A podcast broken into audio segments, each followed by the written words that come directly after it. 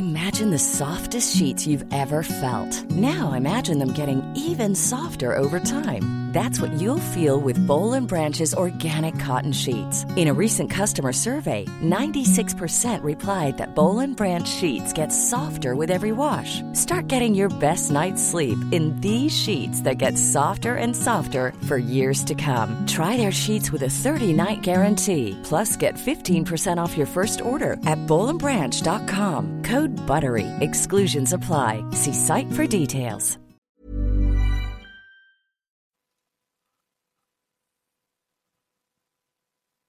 Bonsoir, bienvenue dans le podcast Culture PSG du jeudi 27 novembre 2019. Nous sommes au lendemain du match nul du PSG sur la pelouse du Real Madrid, deux buts partout. On va forcément revenir sur la partie dans tous les sens, euh, sur les joueurs, le collectif, tout ce qui n'est pas allé, tout ce qui est bien allé, même si je pense qu'on sera à peu près tous d'accord pour dire qu'il y a eu plus de mauvais que de bons malgré tout.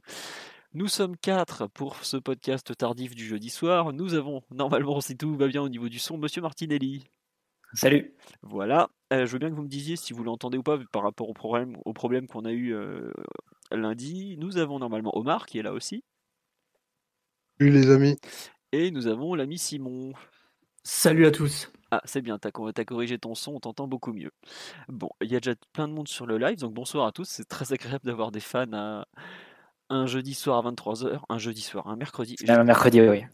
Au début aussi, j'ai dit jeudi.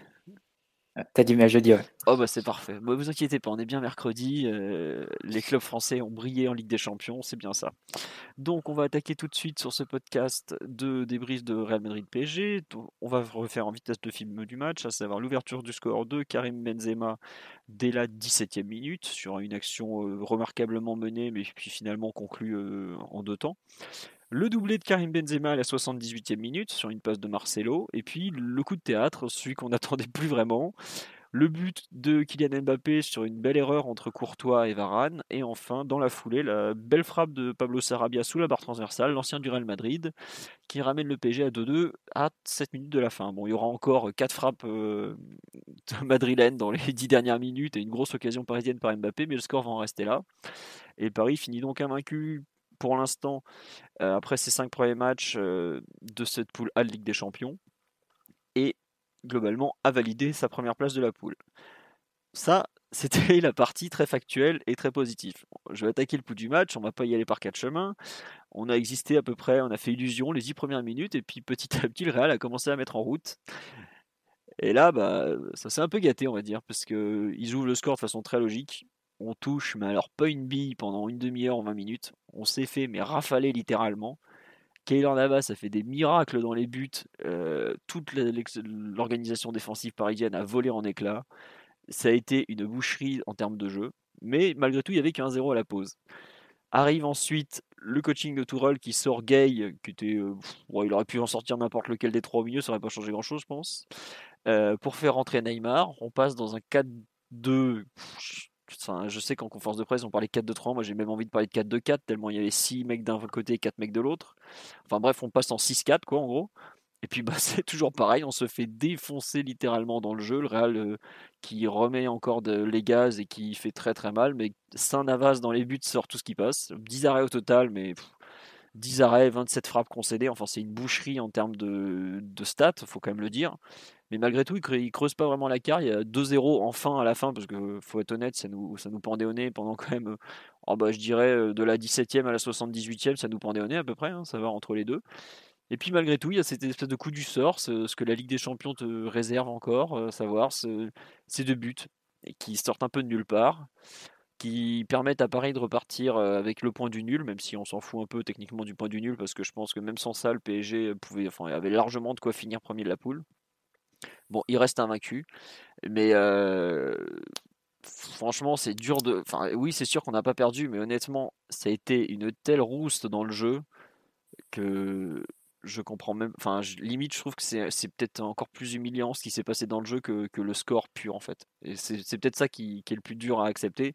C'est que dans le jeu, on s'est fait, mais piétiner, littéralement piétiner. Je crois qu'on n'avait pas vu le, le, club parisien se faire archi dominer comme ça par un adversaire. Euh, bah depuis PSG Real Madrid, le huitième de finale retour au Parc des Princes où on se prend une leçon de football. Il y avait eu 2-1 seulement, mais dans le jeu, pareil, il y avait un écart monumental. Bah, hier, c'est ce qu'on a retrouvé, un écart monumental entre deux équipes. Une très grande équipe de Coupe d'Europe qui a été le Real Madrid. On avait dit avant le podcast qu'ils étaient revenus à un excellent niveau. Il y a certains qui nous avaient pas cru dans les commentaires.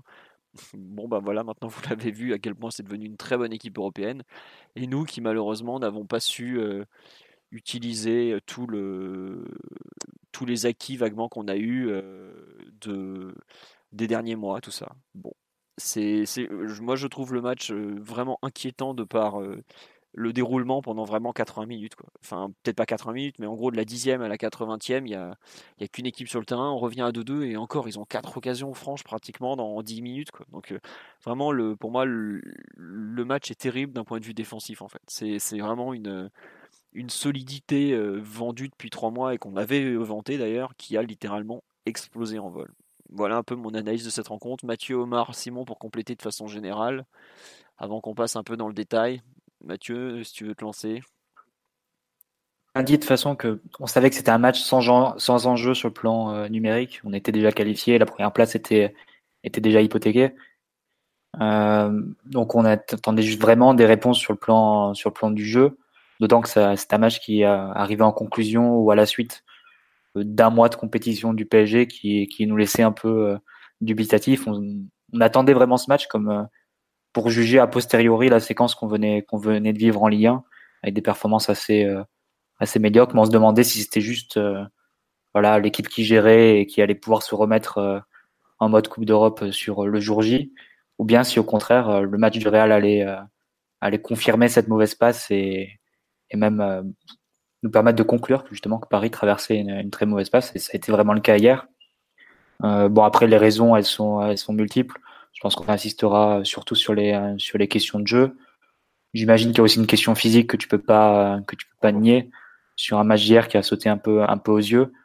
Et d'ailleurs pour pour lier un peu les deux, pour lier la question du jeu et la question du physique, euh, moi j'étais très très surpris de, du plan de jeu adopté par le PSG puisque hormis la première possession madrilène sur le coup d'envoi, dès la deuxième possession madrilène, Paris n'a pas à renoncer à presser et s'est mis dans un espèce de, bloc médian, euh, on va dire d'attente dans son camp en 4-1-4-1 avec euh, même Mbappé et Di Maria en, pied naturel euh, qui revenaient défendre à hauteur des milieux, du moins qui venaient à se placer à hauteur des milieux quand le Real avait la balle, mais il n'y avait pas du tout le même pressing qu'à l'aller et tu le voyais assez assez vite. C'était Kroos qui est l'organisateur du jeu du Real. c'était généralement Mbappé qui sortait sur lui, alors que match aller c'était Gay qui sortait sur lui. Donc forcément, ça changeait vraiment toute, euh, toute la philosophie défensive du PSG qui, a décidé de défendre 20-30 mètres plus bas. Et je me demande à quel point c'est pas euh, une adaptation au niveau physique de, de ces joueurs de la part de Tourelle parce que il ne nous a pas du tout habitués à préparer ce type de rencontre. Il a déjà préparé des rencontres assez conservatrices euh, sur des gros matchs à l'extérieur, type le Naples, type le Manchester United. Mais généralement, il essayait de se protéger par la possession défensive il rajoutait un défenseur et il essayait de sécuriser vraiment la possession sans chercher vraiment à déséquilibrer l'adversaire, mais au moins en, gardant le ballon et en, essayant de contrôler le jeu de cette façon-là, mais rarement en renonçant au ballon, en renonçant au pressing. Et c'est ce qu'il a fait hier, donc c'était assez, assez étonnant de voir ça. Et, mais en soi, c'est pas forcément le plan de jeu qui est, qui est euh, mauvais ou critiquable en soi. Enfin, c'est pas moi qui vais, qui vais critiquer un entraîneur pour décider de jouer bas au, au Bernabeu, en tout cas. Mais c'est juste que Paris avait a montré vraiment des failles sur ce, sur ce modèle de jeu-là. Il a, on a laissé le Real Madrid euh, sur des positions de frappe assez, assez facilement. Madrid fait, fait 15 frappes en première mi-temps quand même. Et, euh... non, mais c'est comme tu l'as dit.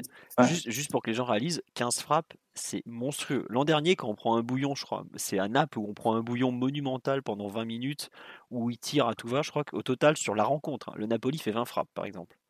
Là, en une mi-temps, on en a concédé 15. Enfin, c'est, c'est irréel euh, de, sortir avec 2-2, quoi. Bah, vas-y, je t'en prie. c'est une frappe, euh, tu dis que c'est une frappe toutes les 3 minutes, par exemple. Mais en fait, c'est beaucoup plus que ça parce que il n'y a pas 45 minutes de temps de jeu effectif. Sur une mi-temps, il y a 32 minutes, je crois. Voilà, c'est ça. Il y a 30 minutes de temps de jeu effectif sur une mi-temps. Et il y a 60 minutes de temps, de temps de jeu effectif sur un match en moyenne. Donc, euh, tu, fais le ratio. Le ratio, il est pas du tout, il est totalement différent. C'est une frappe toutes les deux minutes, en fait. Toutes les deux minutes de temps de jeu effectif. Mais euh, donc voilà, Paris qui a montré d'énormes d'énormes difficultés avec le ballon, au-delà de, de, ces, de ces problèmes de, de structure défensive, d'énormes difficultés avec le ballon.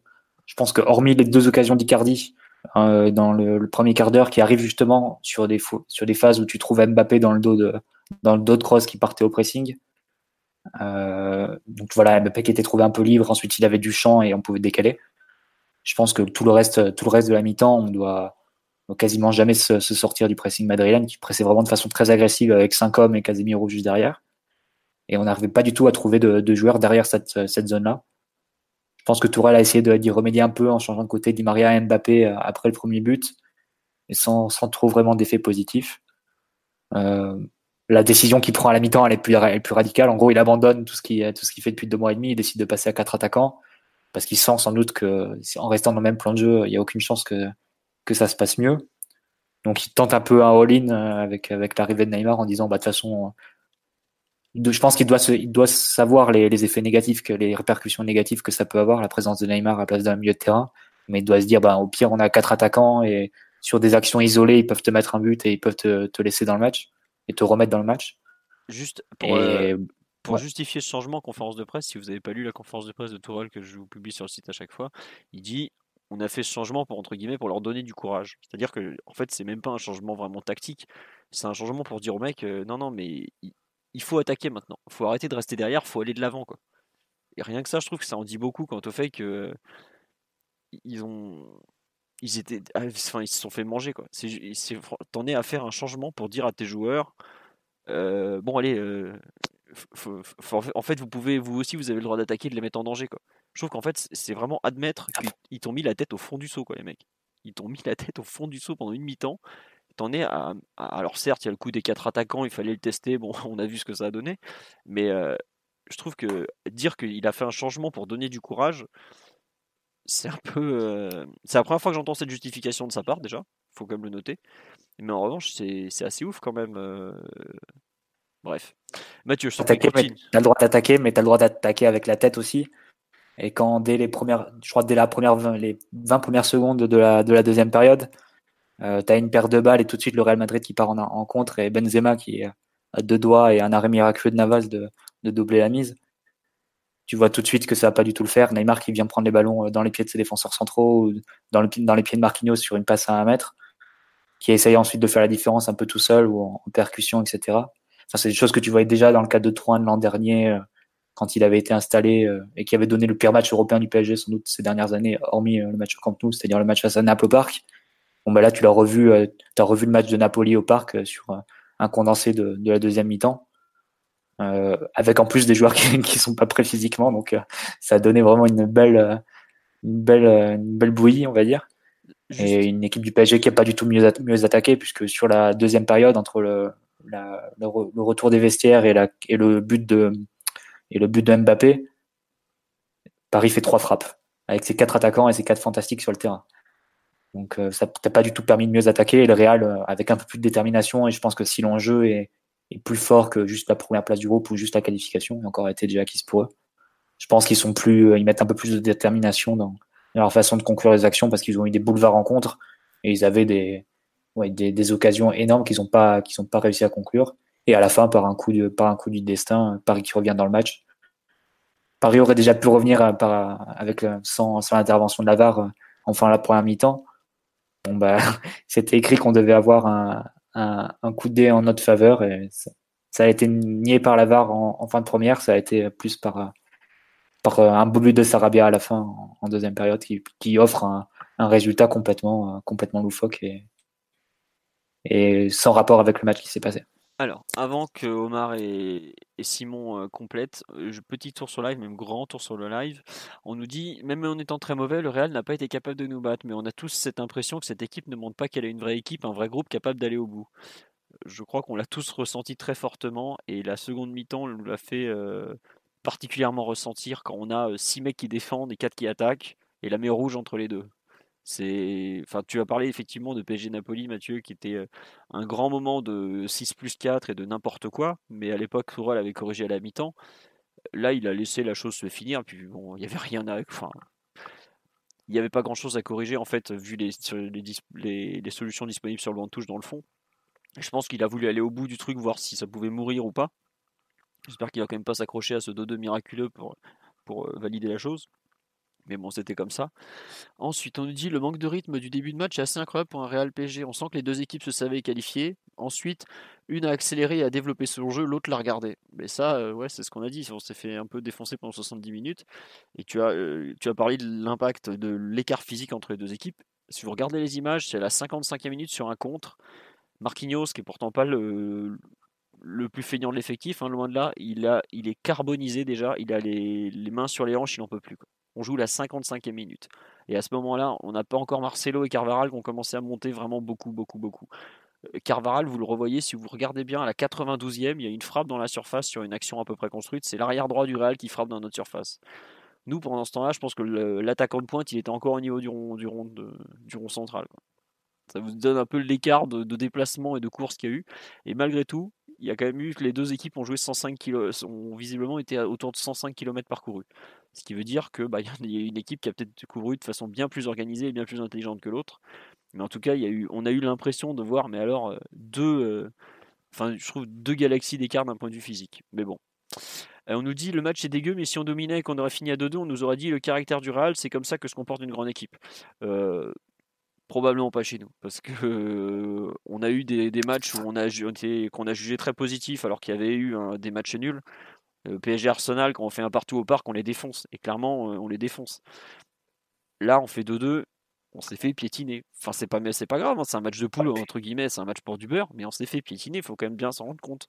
On fait, il y a 27 tirs. Quel caractère, le, but, le but de Mbappé, il te, il te l'offre, hein, c'est pas toi qui pousse euh, dans une réaction d'orgueil, etc. Hein, c'est, un truc qui te tombe, qui te tombe dessus, c'est pas du tout. Euh. Alors, euh, ensuite, je retourne aux réactions. On nous dit, après 10 minutes calme, on a été étouffé pendant la quasi-intégralité du match, et plus le match avançait, plus la désorganisation semblait criante.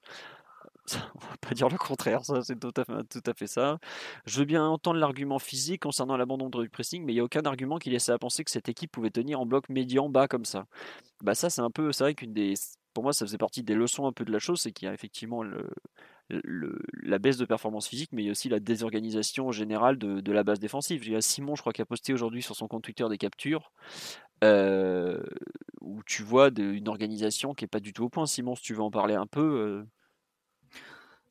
bah, déjà, c'est un match qui vient confirmer des limites qu'on avait pu entrevoir depuis qu'on était passé dans ce système face au même Real Madrid il y a deux mois. Donc, euh, bon, comme chacun sait, on a eu des enchaînements de résultats assez positifs, malgré quelques accros en Ligue 1 et surtout des performances à saluer en Ligue des Champions. Mais il y avait quand même deux, trois trucs qui, qui n'allaient pas, ou en tout cas qui n'allaient plus dans l'équipe, euh, notamment défensivement, une fois sorti du pressing. Euh, moi, j'en parle souvent, c'est une de mes marottes, mais euh, cette espèce de bloc médian en 4-5-1 avec pas mal de désorganisation, peu d'intensité et assez peu de repères pour, euh, pour les joueurs, je, je pense que c'est ce qui a mené l'OM à sa perte au Parc des Princes en première mi-temps, par exemple. Et on peut s'amuser à comparer de manière plus ou moins pertinente, mais hier en première mi-temps, face au Real, on fait un petit peu ça. C'est-à-dire qu'on a un espèce de bloc médian pas très bien organisé, ni très compact, ni très intense, avec assez peu de duels défensifs parce que euh, tout simplement tu fais pas les courses qu'il faut. En plus, t'as pas de pressing haut comme tu as pu le faire euh, sur pratiquement tous les autres matchs de Ligue des Champions. Euh, ce qui a fait que le Real, surtout aussi bien préparé parce que il est, est communément admis plus ou moins que Zidane serait un coach qui ne serait pas tactique, qui serait plutôt une espèce de nounou pour star, et puis qui compte euh, sur les uns et les autres pour se débrouiller. Non, hier, on a vu euh, euh, une organisation qui visait très clairement nos points faibles, notamment dans le dos des relayeurs, parce que le 4-1-4-1 n'est pas un système qui permet de bien couvrir certaines zones à l'intérieur, ce qui fait que quand le Real joue avec un numéro 10 de contrôle comme Isco, avec un ailier qui aime jouer avec le ballon dans les pieds comme Hazard, un faux neuf comme Benzema, euh, un latéral qui est pratiquement un meneur de jeu comme Marcelo, ça fait qu'ils ont pu vraiment jouer entre nos lignes et avec des, séquences de possession vraiment très très longues. Et on n'a jamais su ni prévenir ces situations, ni jamais récupérer le ballon suffisamment rapidement dans des bonnes conditions. Donc, euh, moi, c'est des choses qui me laissaient déjà des doutes, ne serait-ce qu'au match aller. Euh, en première mi-temps, les moments où on ne peut pas presser, parce que forcément, tu peux pas presser haut une équipe comme le Real toute une mi-temps durant, c'est pas possible. Et les moments où on se replaçait un peu plus en bloc médian, Euh, déjà, les situations les plus dangereuses venaient comme ça, notamment avec Bale, qui pouvait se placer dans le dos de, de Gay ou dans le dos de Verratti, selon leur position, euh, côté droit. Et c'est des choses déjà qui étaient annonciatrices de, de, quelques problèmes, de quelques défauts. Et hier, le plan de jeu a complètement misé sur ça. Et on s'est fait, euh, on s'est fait marcher dessus.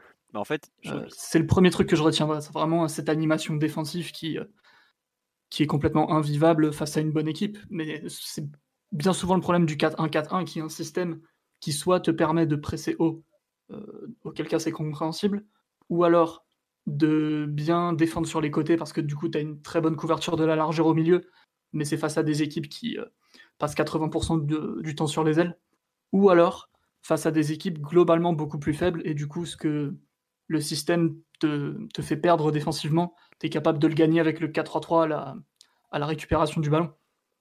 Et hier, on n'a rien vu de tout ça, on a juste vu les aspects très négatifs.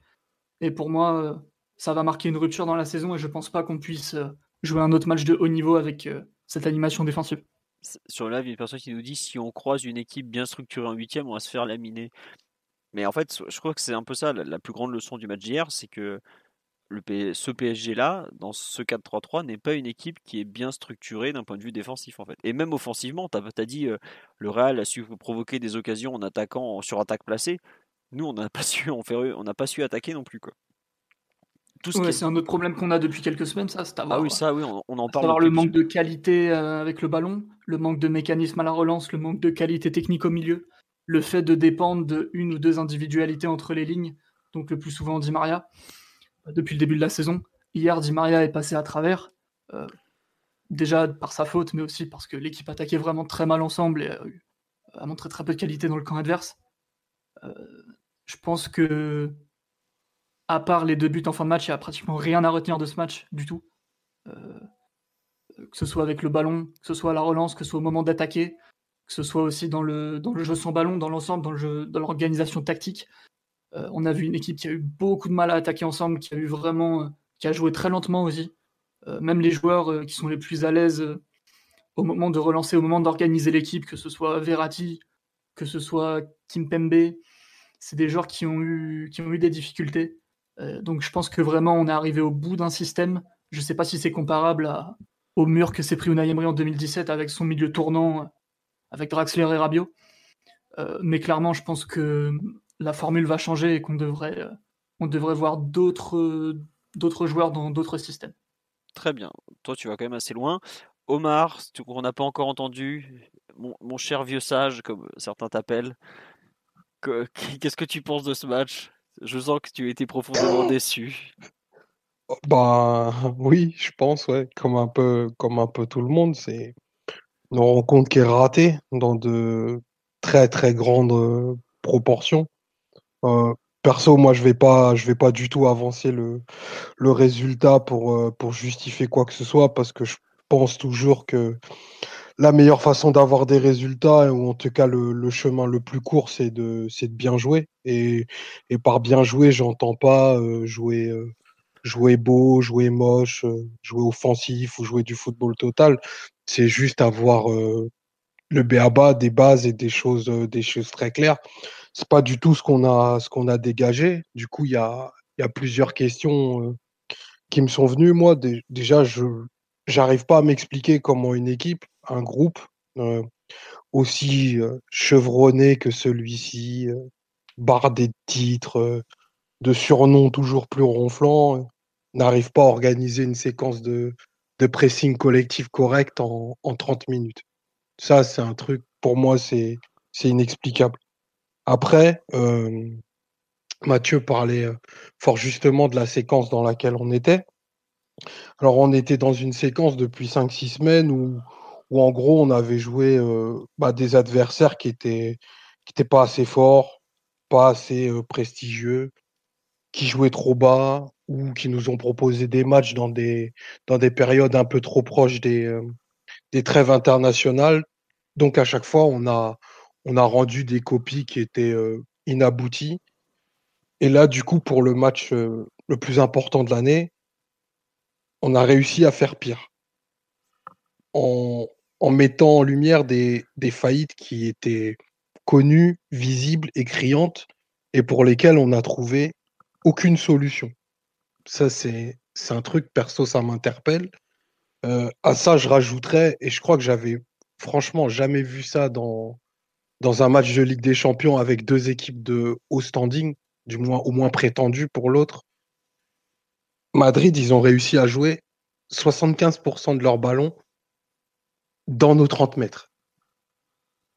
C'est-à-dire que Tony Kroos, de la première à la 61e minute, il n'a pas raté une passe en ayant joué 90%, de ces, ballons-là dans nos 30 mètres. Ça, c'est plus du foot de haut niveau, c'est de la science-fiction. C'est incompréhensible. Après, il y a plein d'autres questions, mais bon, comme on a réagi et qu'on a fait 2-2, euh, l'équipe aura montré un, caractère. On a vu passer des choses qui parlaient de, remontada inversée. Je pense que c'est l'expression la plus indigne de l'année, pour le coup, pour qualifier ce match, parce que décorréler le contenu, qui est à mes yeux l'un des plus mauvais sous QSI, et se rattacher à un résultat qui nous est tombé du ciel, pour reprendre ce qui, nous, ce qui a été dit tout à l'heure, c'est tout sauf nous rendre service. Maintenant, je pense que le, euh, le problème de base, c'est qu'on s'était attelé sur des certitudes qui reposaient sur pas grand-chose et qui, qui ont été démontées semaine après semaine. Et semaine après semaine, on n'a pas regardé les choses dans les yeux. Maintenant, la claque, on l'a prise. Et encore. La chance qu'on a, c'est qu'il est. On l'a. Ouais, et encore, et encore. La chance qu'on a, c'est qu'on a été en quelque sorte épargné, parce que le score aurait, été, aurait dû être beaucoup plus lourd si Navas n'était pas en état de grâce. Et que malgré tout, fin, fin novembre, pardon, il y a des choses qui sont, qui sont corrigeables. Maintenant, euh, de, de Tourelle et des joueurs même, parce qu'il faut aussi les, les responsabiliser, c'est que les, les déclarations d'après-match ne, ne sont que de façade, parce qu'ils ont, ils ont réussi à dire des choses encore plus débiles que ce qu'ils avaient fait sur le terrain, et fallait le faire, pour qu'il y ait une vraie, vraie, vraie remise en cause et une reprise en main. Parce que jouer de la façon dont on l'a fait pendant 81 minutes, même au-delà, même pendant 90 minutes, ça augure d'aucun futur. C'est impossible. C'est pas possible de cette façon-là. Mmh. Non, non, mais enfin, je veux pas dire le contraire parce que on a tous été horrifiés par ce qui a été produit collectivement, tu vois, autant l'aller, on n'avait pas été spécialement emballé par le jeu offensif. On avait trouvé que, euh, si on se rappelle bien, que le PSG n'avait pas spécialement bien attaqué. C'était surtout le Madrid qui s'était un peu tiré des balles dans le pied mais on avait à peu près bien défendu globalement. Enfin, ça avait été intéressant. Il y a eu des matchs, même à, Galatasaray, on défend pas trop mal, à Bruges, on défend pas trop mal. mais là, je trouve que défensivement ou offensivement, c'est oh, c'est chaud quoi. Enfin, je trouve, enfin, un massacre. C'est pas. En première période, on a vu, on avait déjà vu Bruges qui avait su isoler Verratti assez facilement. Bruges a un bon, entraîneur, on l'a assez, salué lors, du podcast de débrief, mais ce n'est que Bruges. Quand tu passes au cran d'au-dessus, qui est Zidane, avec des joueurs d'une toute autre qualité, mais ils ont appuyé, ils, nous ont, ils ont fait exploser tout. Enfin, j'ose même pas appeler ça le système de relance, tellement c'est faible en ce moment, mais euh, on a vraiment été. Euh, on a, plus, en fait, on a plus de système en fait. On ressort de ce match, je trouve que tu n'as plus de système défensif où tu peux avoir confiance puisque bah tu étais quand même censé avoir on joue quand même avec 4 défenseurs plus 3 milieux qui sont quand même plutôt défensifs. Alors certes, Guy n'est pas très bon depuis sa blessure. Certes, on l'a dit, Marquinhos est, euh, est, vraiment pas bon depuis un certain temps. Il paye aussi le contre-coup. Verratti, c'est pas le plus défensif de la terre. Mais euh, est-ce que tu peux normalement, en alignant 7 joueurs quand même défensifs, euh, vraiment défensifs pour le coup, pas des Lo en 6 et des Rabiot qui défendent un peu quand ils ont envie de défendre, est-ce que tu, qu'on pouvait imaginer ou est-ce qu'on peut accepter de concéder autant Enfin, moi je trouve que c'est vraiment inquiétant. Tourelle avait dit à Beansport, c'était son interview pendant la trêve de, je crois qu'elle avait été tournée mi-octobre ou courant octobre. Sur le milieu A3, euh, Marquinhos, Gay, Verratti, euh, ils comptaient s'appuyer dessus. Mais quand tu vois le match que fait ce milieu-là hier et le match que fait au contraire le Real en face, sans Modric, on a joué sans Modric, qui est quand même un joueur all-time du Real. Mais je trouve que c'est inquiétant en termes de qualité individuelle, même si effectivement il y a un. Autant nous on est clairement dans un, un pic de sous-performance, mais en fait je vois pas avec les mêmes joueurs comment tu vas pouvoir retourner la, la solution en termes. Peut-être défensivement tu pourras forcément faire mieux parce que tu vas corriger des choses, mais par exemple offensivement, comment tu vas apprendre à, à sortir des ballons alors que ça fait deux mois que tu n'arrives plus à le faire quoi? Y a, on a vraiment un travail qui nous attend après ce match qui est. Oui, Mathieu, oui. Après, il y a plusieurs choses dans ce que tu dis, Philo. Euh, déjà, sur la, sur la question de, de la relance, bah déjà, on, avait vu face à Bruges la, le, match qu'on joue là-bas. Euh, on n'a pas la possession sur la première mi-temps, par exemple. Euh, bon, certes, je crois qu'il manquait Verratti ce, ce jour-là, c'était Herrera qui jouait.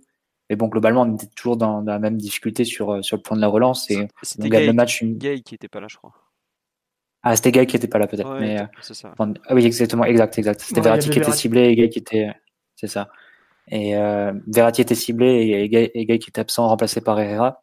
Et on n'avait pas touché le ballon de la première mi-temps, quoi. Et on finit, on gagne le match à la fin parce que tu fais entrer Mbappé et, que Bruges avait payé un peu son pressing ultra, ultra agressif sur, euh, sur l'ensemble de, de la première mi-temps.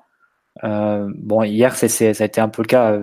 Le Real a mis, sorti vraiment très très haut a mis beaucoup, beaucoup de joueurs qui, pour densifier la zone axiale, quitte à laisser ensuite des espaces après aux latéraux ou, ou même dans leur dos, mais ils, ils sont partis du principe qu'ils allaient, ils allaient chasser les premiers, les premiers relanceurs parisiens, les mettre sous pression et les empêcher de relancer. Et c'est ce qui s'est passé. Il y a eu beaucoup, beaucoup de déchets techniques. Je pense que plus que la normale, plus que ce qui est euh, le niveau habituel des joueurs. Certains joueurs ont quand même bien sous-performé, à commencer par Verratti. Euh, mais après, c'était un peu un cycle qui, euh, qui se rétroalimentait, j'ai envie de dire, parce que le Real, en alignant euh, tous les numéros 10 possibles sur la pelouse, donc de Marcelo à, Benzema, en gros, de l'arrière gauche au, numéro 9, grosso modo, tous sont des numéros un peu différents, plus de, plus de, milieux physiques qui se projettent, etc. Et tous les autres sont des numéros 10. Ils ont réussi, à, pour reprendre l'expression de, Ryan Lundy, à cacher le ballon, à entrer dans le camp adverse du PSG dans le camp, euh, camp, du PSG, de rentrer dans les 30 mètres. Là, ils se faisaient un taureau, ils, gardaient la balle, ça permettait à tous leurs blocs de monter. Et ensuite, quand Paris récupérait le ballon, parce que quand le, Real le perdait, Paris devait faire 70 mètres euh, pour, euh, pour ensuite arriver face au but de Courtois. Et là, c'était très très difficile parce qu'il n'y avait pas de relais déjà derrière, la, derrière la ligne du milieu madrilène.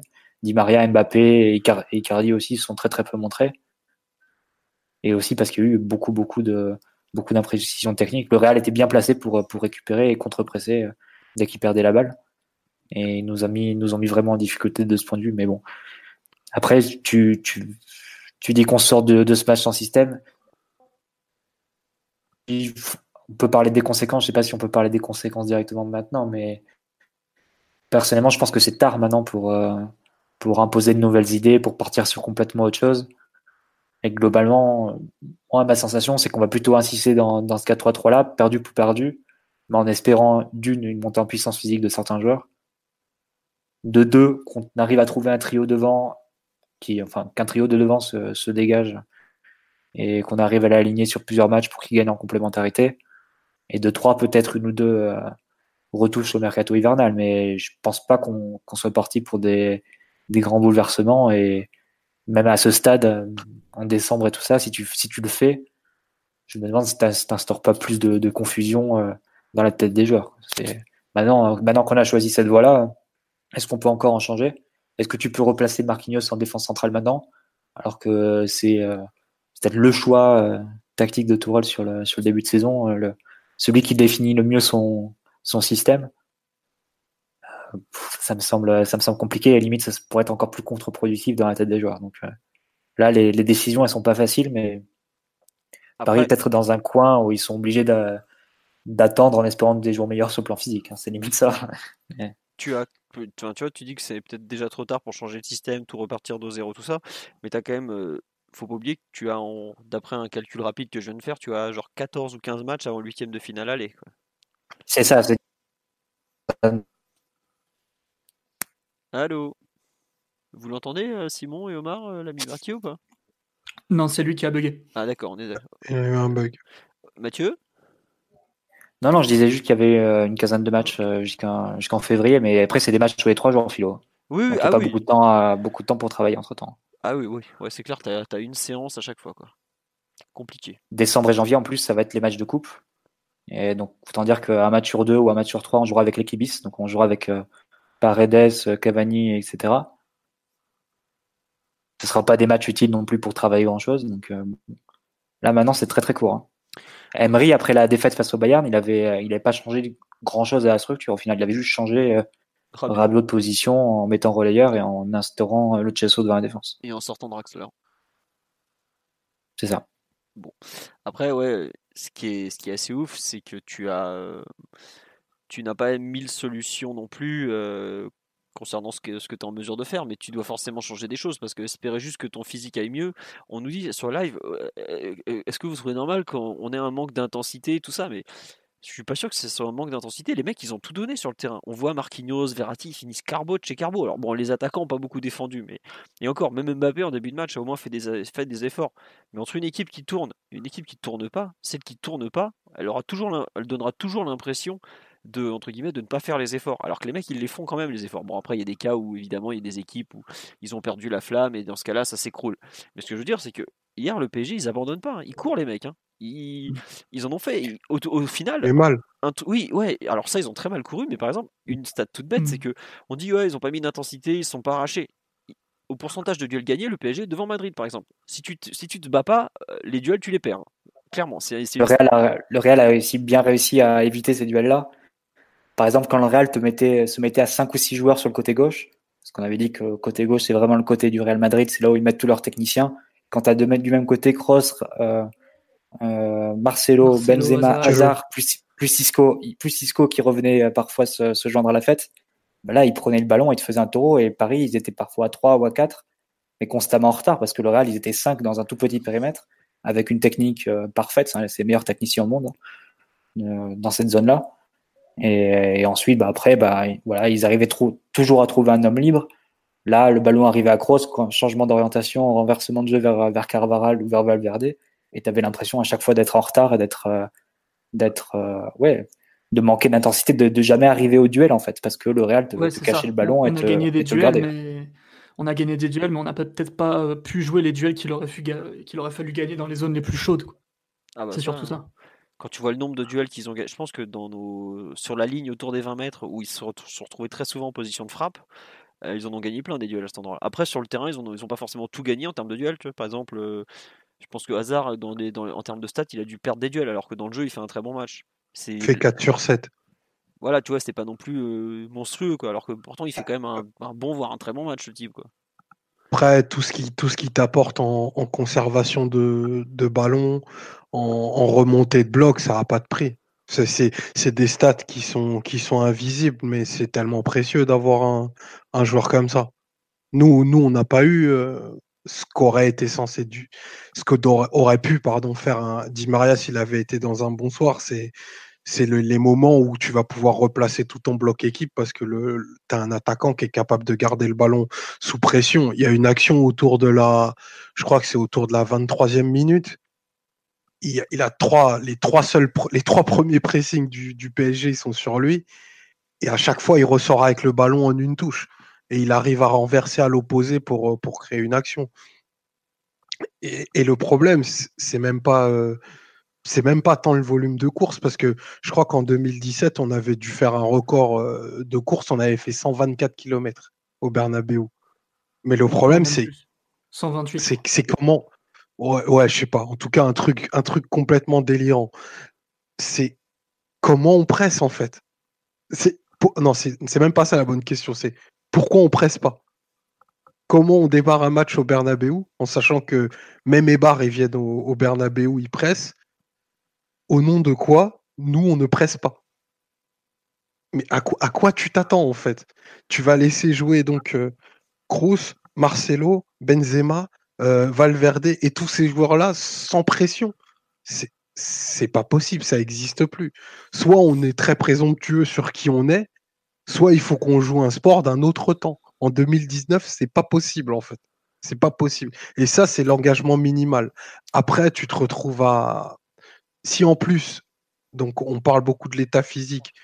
Les joueurs doivent être conscients qu'ils sont cuits et qu'on se retrouve à faire des courses de compensation, chacun de notre côté et pas ensemble. Mais ça, c'est enfin, courir à la ruine. C'est pour ça que Madrid, pendant, je crois, de la dixième à la, à la 35e, ils font 11 tirs. 11 tirs. 11 situations où ils arrivent à tirer. Et, c'est des actions, c'est des actions à 20-25 ballons. C'est pas on balance sur Benzema et il tire. C'est 25 ballons touchés qui vont de droite à gauche, qui passent par tous les joueurs du milieu et qui se concluent par un tir. C'est indécent. Je pense que tu as le droit de faire une partie d'un match d'attente au, Bernabeu. Mais tu as le droit de, le devoir de défendre beaucoup mieux que quand tu es en phase basse. Et je pense que là, tu arrives à des, limites peut-être du plan de jeu de Tourelle. C'est un entraîneur qui n'est pas forcément très, très porté sur la défense en zone dans ses 30 mètres, etc. À la base, c'est, c'est beaucoup, pas forcément d'individuel, mais des joueurs qui sortent, qui sortent au pressing, qui, qui parfois sortent de leur zone. Et ça se marie pas, comme comportement, ça se marie pas forcément bien avec euh, une, des matchs de, de défense dans ses, dans ses propres 30 mètres. Ouais, ça, la nature de pas... pas défendre. Dans la mesure du possible. généralement, il essaie de se défendre par le pressing. Et quand il se retrouve dans des phases basses, il demande à ses joueurs de sortir et de sortir sur le porteur et parfois de se, de se de dézoner, entre guillemets, de sortir de la ligne défensive. Et là, forcément, ça ouvre des, ça ouvre des brèches dans lesquelles s'engouffrent les, les, techniciens du Real parce que non seulement ce sont des grands techniciens, mais en plus, niveau intelligence de jeu, c'est absolument exceptionnel. Et enfin, moi, honnêtement, je, vais, je suis obligé de parler un peu du Real parce que j'ai adoré vraiment ce qu'ils ont fait. Ah ouais, immense, euh, immense équipe hier. Franchement, immense équipe. Vas-y. Non, mais tu avais en gros. Parce qu'en en fait, on a beaucoup confondu le jeu de position et le jeu de possession ces dernières années. On disait pour bien pratiquer le football euh, avec le ballon, il faut avoir des joueurs vraiment à la Guardiola, quoi, des joueurs chacun dans sa zone, euh, le terrain, le divisé en cinq, en cinq couloirs, les joueurs répartis sur ces, sur les espaces de façon symétrique. Euh, voilà, les joueurs qui s'approchent pas du ballon, c'est le ballon qui va aux joueurs. Et là, le Real, ils ont prouvé que tu pouvais avoir un très beau jeu de possession, mais sans avoir un jeu de position. C'est-à-dire que tu avais Casemiro et Kroos grosso modo dans la défense, l'un dans un rôle défensif, l'autre dans un rôle d'organisateur, et les quatre autres, ils s'organisaient, mais vraiment avec une liberté totale et en fonction des mouvements des uns et des autres. C'est-à-dire que Benzema, il pouvait venir à gauche, euh, combiné avec Hazard. Dans ce cas-là, Isco, il pouvait prendre la pointe, ou bien Valverde, il pouvait euh, tracer un appel euh, pour occuper cet espace du numéro 9. Euh, parfois c'était l'inverse, parfois c'était euh, Isco qui venait côté gauche, Benzema qui prenait plus la pointe. Et les quatre se, déplaçaient comme ça, les uns en fonction des autres, et avec une intelligence, de jeu vraiment remarquable. Et ça a vraiment mis en lumière les, carences parfois ou les, ou la façon, on va dire, particulière qu'a Tourelle de défendre. C'est pas la façon euh, qu'a qu'ont Conte ou Allegri, par exemple, de défendre très en zone, des joueurs qui restent, qui restent, ou Sarri aussi, des joueurs qui restent absolument dans leur, dans leur position, qui se concentrent à bloquer les lignes de passe. Non, c'est pas forcément ça la façon de défendre de Tourelle. C'est de sortir sur le porteur, de d'essayer en général assez haut de, faire un pressing. Mais, mais du coup, ça c'est ça a été vraiment de ça s'est marié très très bien avec les déplacements du Real qui que Paris au final a très très mal lu et très mal et très mal géré. Après, pour défendre un peu les Parisiens, euh, les déplacements de Benzema, ça fait 10 ans que le, même l'élite européenne n'arrive pas forcément à très bien les lire parce qu'on sait que c'est un, point très fort. Isco, c'est pareil, c'est un joueur ultra fuyant et particulièrement brillant. Quand Marcelo est dans un grand soir, bah, c'est le meilleur arrière-gauche du monde.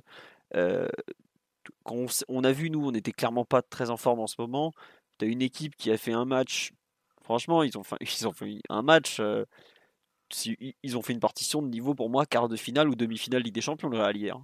Ils ont pris le match en main, ils ont fait attendez, il y a, ok, il y a 2-2 à la fin, mais ce qu'ils font pendant 80 minutes, et même, même, même pendant 90 minutes, parce que c'est pas parce qu'on marque de but sur un coup de chat monumental et une demi-action construite, ils ont, fait, ils ont fait une rencontre de niveau Ligue des Champions en mode c'est ça, c'est une équipe qui a gagné un trophée. Ça, c'est une équipe qui a gagné ce trophée, c'est une équipe qui est capable de refaire il leur a manqué, enfin, c'est horrible ce que je veux leur dire, mais il leur a manqué les buts que Ronaldo leur mettait d'habitude pour nous mettre une rouste monumentale.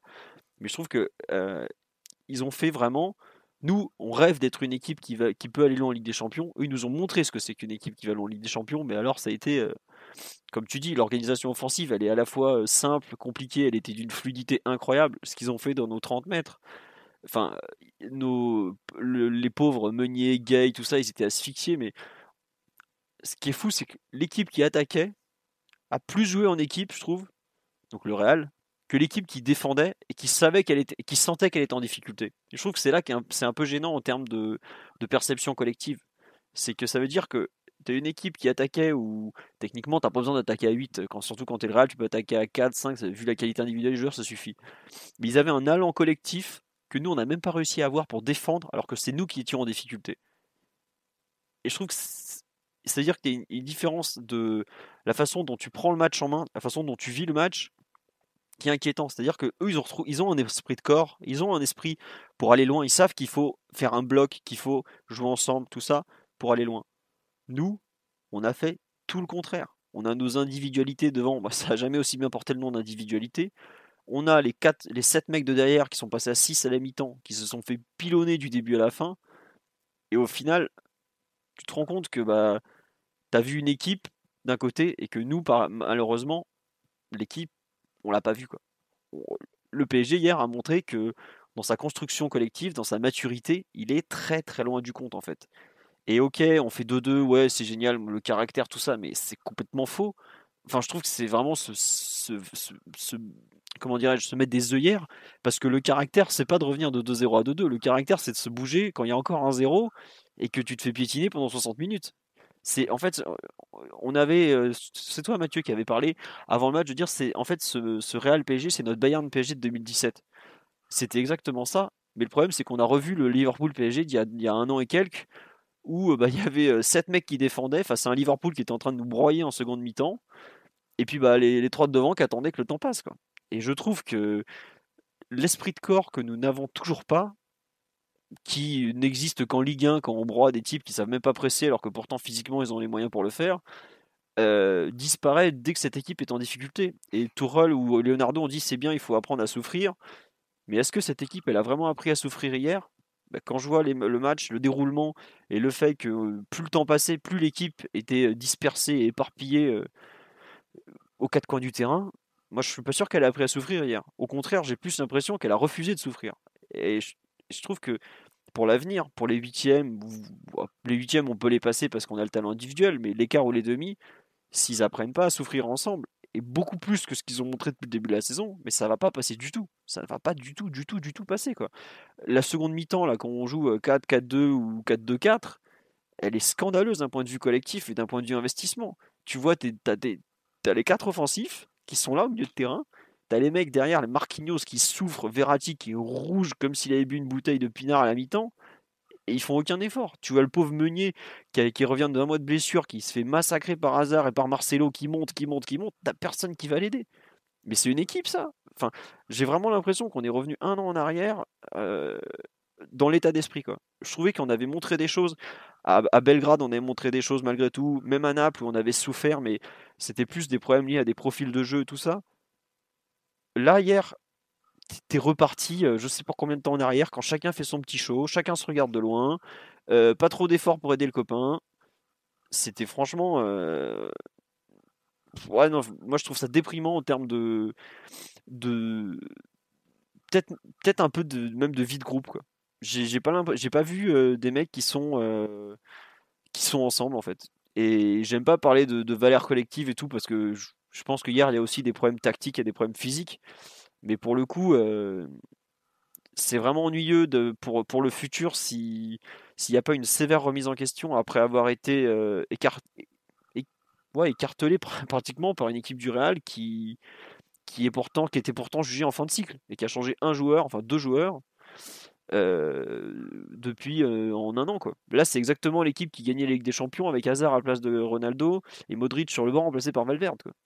Voilà. Mais cette équipe-là, qui était censée être euh, finie, rincée après le passage de l'Ajax l'an dernier, elle nous a montré que bah, pas du tout. Quoi. Et c'est vraiment, moi, je trouve ça vraiment euh, pas, pas, pénible, mais ouais, euh, c'est il y a beaucoup de travail. Quoi. Et je crois que le problème, c'est qu'il n'y a pas que du travail, en fait. Il y a peut-être. J'aime pas parler de cassure, mais hier pendant le match, je me suis dit que finalement, ce groupe, fallait peut-être qu'il explose définitivement. Alors, c'est peut-être un très mauvais match. Hein. Enfin, j'aurais peut-être pu dire la même chose après le Real Alley, même si je pense qu'ils étaient plus dans une, dans une phase de préparation que nous, on a, on a, on a, on a un peu, enfin, on n'a pas bâclé, mais qu'on a, qu'on a moins fait que. On n'a pas accepté le fait que, on a, on n'a pas accepté, comme Zidane a, pris le risque, à savoir de, faire une lourde préparation pour ensuite avoir une montée progressive en puissance. Nous, on n'a pas voulu faire ça. On a fait notre préparation à la con en Asie, là où on est allé euh, serrer des louches et vendre des maillots de Jordan qu'on n'a même pas réussi à refourguer. Et ensuite, on a, on a fait un une légère prépa de fond et on, a direct, on est direct entré dans la saison. Mais malgré tout, il n'y a pas que le physique, il n'y a pas que la tactique, même si euh, on a exposé plein d'arguments depuis euh, le début du podcast sur les, les manques du PSG. Mais là, euh, eh, les gars, si vous ne commencez pas à vous bouger à Bernabeu alors qu'il y a 1-0, qu'il y a vague sur vague, mais vous allez vous mettre à courir quand quoi? Enfin, c'est même pas se mettre à courir, mais ne serait-ce que ce. Enfin, il y a eu des fois des compensations, des deux contre 1, où il n'y a, a même pas le moindre effort. Parce que. Pourquoi? Et je, sais que quand Tourelle fait, dit Ouais, j'ai fait un changement pour leur donner du courage, ouais, c'est quelque part, c'est bien, mais c'est un peu inquiétant qu'il leur faille une mi-temps à Madrid pour qu'ils commencent à se donner du courage. Quoi. Parce que là, c'était un match pour du. Mais on refait la même mi-temps, euh, je sais pas, euh, genre Liverpool. On rejoue à Liverpool, parce qu'en plus, c'est possible qu'on les joue avec les, résultats du soir. On rejoue à Liverpool en huitième de finale, allez. Mais si on fait cette mi-temps à Liverpool, mais ils vont nous déboîter. C'est pas 1-0 à mi-temps, ça sera 3 ou 4. Parce que Liverpool, eux, un temps fort, ils savent l'exploiter. Hein. C'est pas comme le Real. Liverpool, ils ont, ils ont des prises de profondeur aussi, ce qu'elle n'avait pas le Real. Voilà. Euh, le Real, ils nous marchent dessus, mais ils prennent même pas la profondeur. Ils nous, euh, nous mettent le bouillon au, milieu uniquement. Mmh. Ouais, après, moi, ce qui me gêne, c'est. Donc là, il y a le match, il y a l'après-match. Les réactions d'après-match, j'espère que c'est. Ils vont revoir le match. Parce que quand j'entends Verratti nous sortir, on est sur la bonne route. Mais c'est c'est même pas choquant, c'est lunaire. Le mec, il s'est fait, il, a, souffert pendant toute la, toute tout le match. Il a encore Valverde qui lui est parti dans le dos euh, sur le 1-0. Enfin, il fait un de ses plus mauvais matchs européens avec le PG. Non pas que ça soit que de sa faute, hein, parce qu'on l'a vu qu'il manquait d'un appui technique et tout ça. pareil, l'entraîneur, bon, voilà. Leonardo qui nous dit euh, c'est pas grave. Mais euh, quand je vois la lecture qu'ils font du résultat, plutôt du match, pas du résultat, parce que j'espère qu'ils se rendent compte que le résultat, c'est un gros braquage. Mais j'ai envie de dire, mais est-ce que finalement il n'aurait pas fallu perdre pour qu'il y ait vraiment une prise de conscience? Alors j'espère que la prise de conscience a bien eu lieu, parce que si on se rappelle bien l'an dernier, après, après Liverpool PSG, quand on perd 3-2, ils vous font le même discours, mais pourtant il y a eu une vraie prise de conscience. Pour le coup, ils ont compris, enfin plutôt après euh, le changement de tactique, après le PSG Napoli, ils ont compris qu'il y avait quand même un truc, ça allait pas. Mais ça va vite arriver les huitièmes de finale. Et si t'es pas prêt en huitième de finale, il n'y a pas beaucoup de chances que tu sois prêt en huitième de finale retour ou quart de finale. Donc il n'y a vraiment pas de temps à perdre. Et j'espère qu'il y a eu cinq jours entre ce match-là et le match à Monaco. Je ne sais pas si on va déjà commencer à changer des choses, mais j'espère qu'au moins il y aura des. Peut-être un. Est-ce qu'on va enfin revoir, par exemple, deux mi-temps complètes c'est un truc tout bête, mais ça fait combien de semaines qu'on n'a pas vu un match du PSG où on joue les deux mi-temps Marseille, on a joué une mi-temps. Après, bon, Dijon, je ne sais même pas si on a joué une mi-temps. Et hier, on a joué carrément zéro mi-temps. On a joué 10 minutes à la fin quand c'était fini. Mais euh, est-ce qu'on va voir Moi, j'espère que la prise de conscience va être rapide après ce match, en fait. Parce que sinon, ok, on va, attendre peut-être la trêve, les vacances, tout ça, tout ça, parce que les mecs sont peut-être un peu fatigués. Mais j'espère qu'ils vont sévèrement se mettre au boulot parce que c'est bien beau de se plaindre du préparateur physique de ci, de ça, mais il y a beaucoup, beaucoup de travail. Et il n'y a pas que du travail en plus. Donc, euh, ouais, je, vraiment, ce match m'a désespéré. Euh, on parle, dit ce manque d'un vrai patron, ce groupe, mais je pense que ce groupe, il manque peut-être d'une flamme, en fait, au final. Pas d'un patron ou d'un mec. Il manque peut-être euh, vraiment d'une idée, d'une direction qui va pas arriver comme ça, quoi. Enfin bref, c'était ma déprime du soir. Désolé. Petite question, ça fait combien de temps qu'on qu'on s'est pas montré conquérant à l'extérieur? En vrai de vrai. Depuis. Euh, euh, je pense que ça remonte peut-être même au Stamford Bridge de, 2016 ou quelque chose comme ça. Mais euh, cette équipe, dès qu'elle est à l'extérieur et qu'elle se rend compte que ça va pas être si simple que prévu, elle a l'air très intimidée quand même. Parce que hier, le match, clairement, on joue pas bien, mais le début du match, où il y a une espèce de, de round d'observation, c'est pas si mal.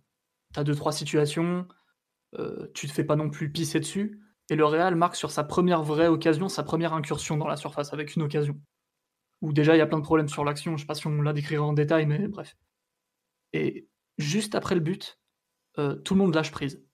C'est-à-dire qu'on fait plus trois passes, le Real gagne tous les duels importants sur les transitions. On n'a pas une contre-attaque, alors même que je pense qu'on était venu jouer un match de contre-attaque, ou en tout cas très vertical, vu qu'on avait un bloc médian, plus deux ailiers euh, en vrai pied, qui auraient éventuellement pu déborder et servir Ricardi. Ça a changé après le but.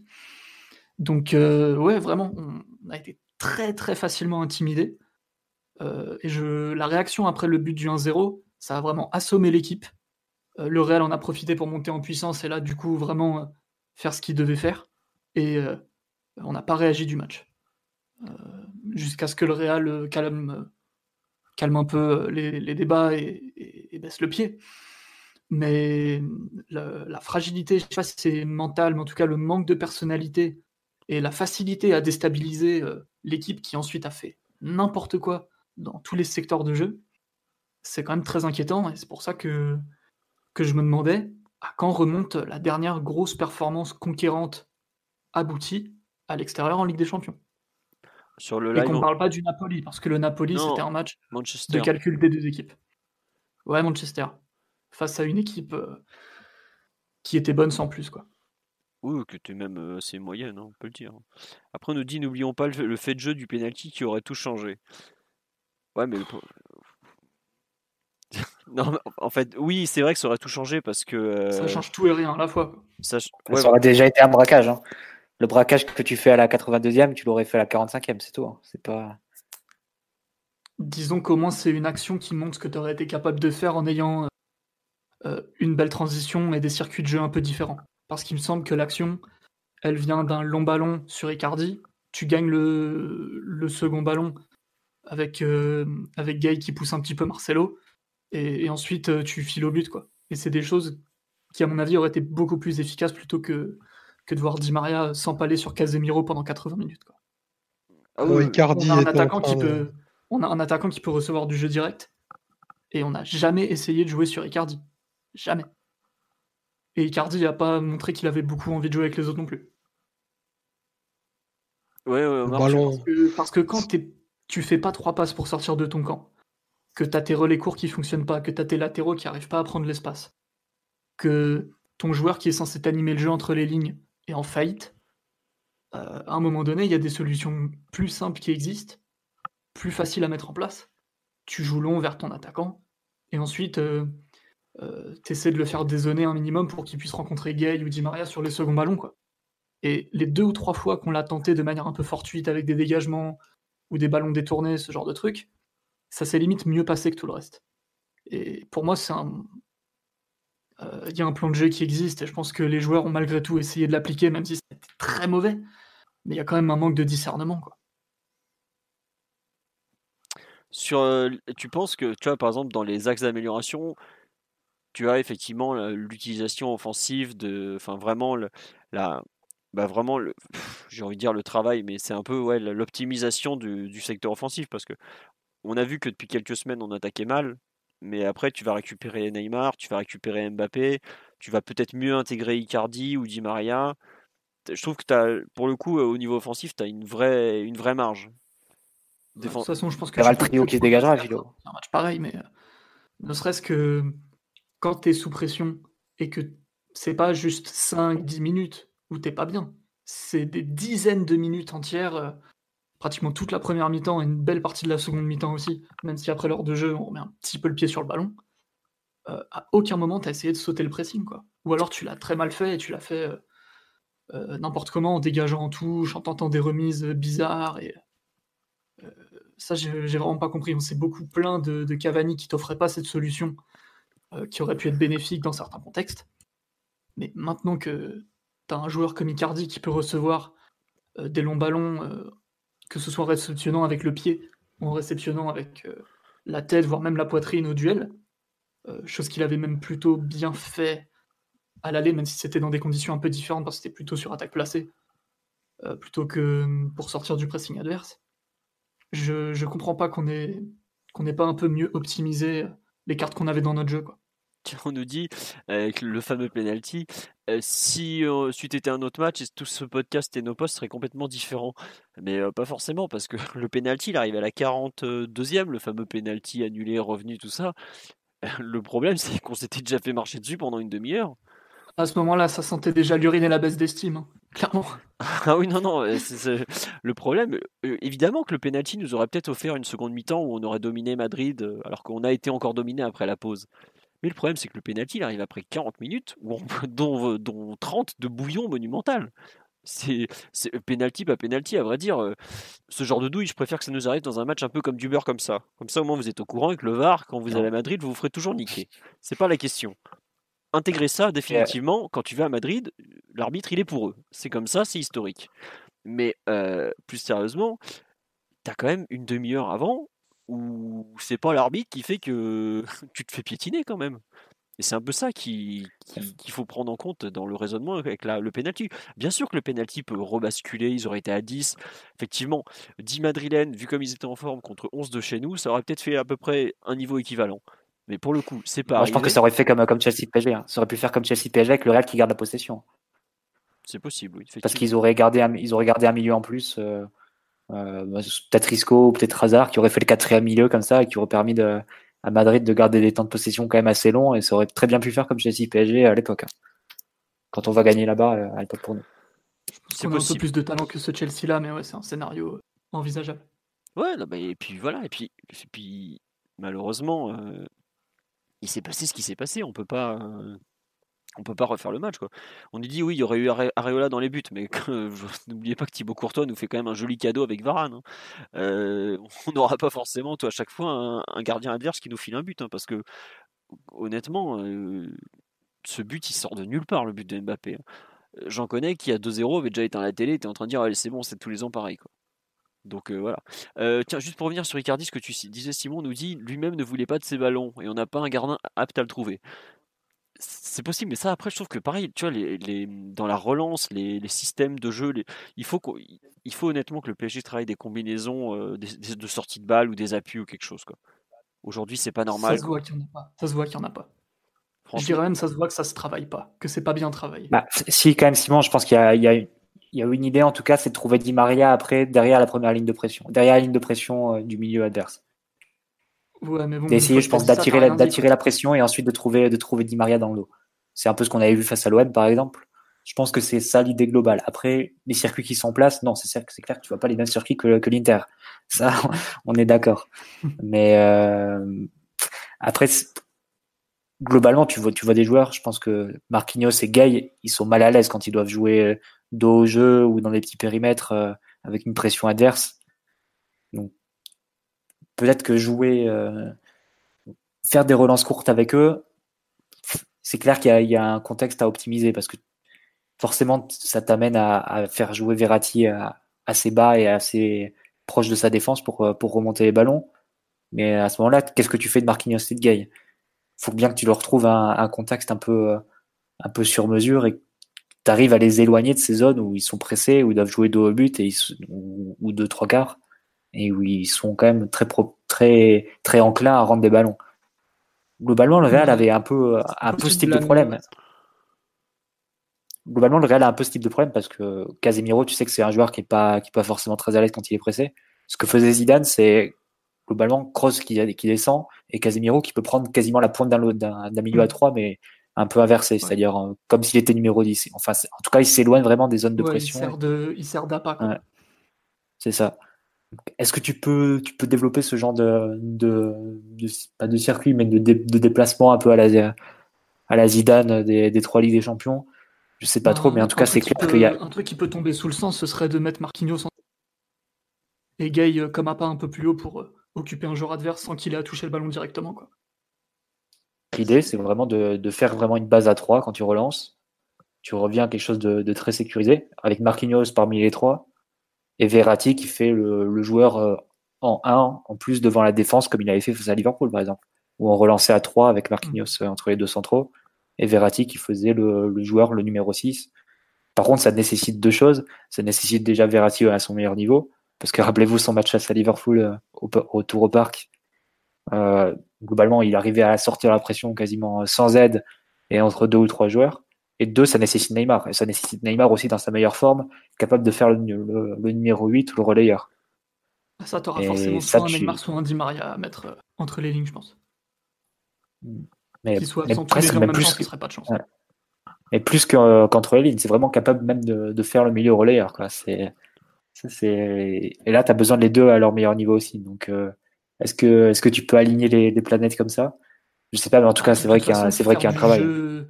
Faire du jeu axial, c'est compliqué. Ça demande vraiment des joueurs très très forts. Quoi. Sur tous les plans. Omar, au lieu de dire des conneries sur Thomas Tuchel, ton avis un peu sur nos. On a un peu beaucoup suivi le programme, on s'excuse, on part un peu dans tous les sens. Sur nos digressions, nos, axes de progression et, tout ça, tu, tu, en es où? Tu, tu, penses que c'est foutu? Tu... Non, mais j'écoute vraiment tout ça avec beaucoup, beaucoup d'intérêt. Je... Moi, je.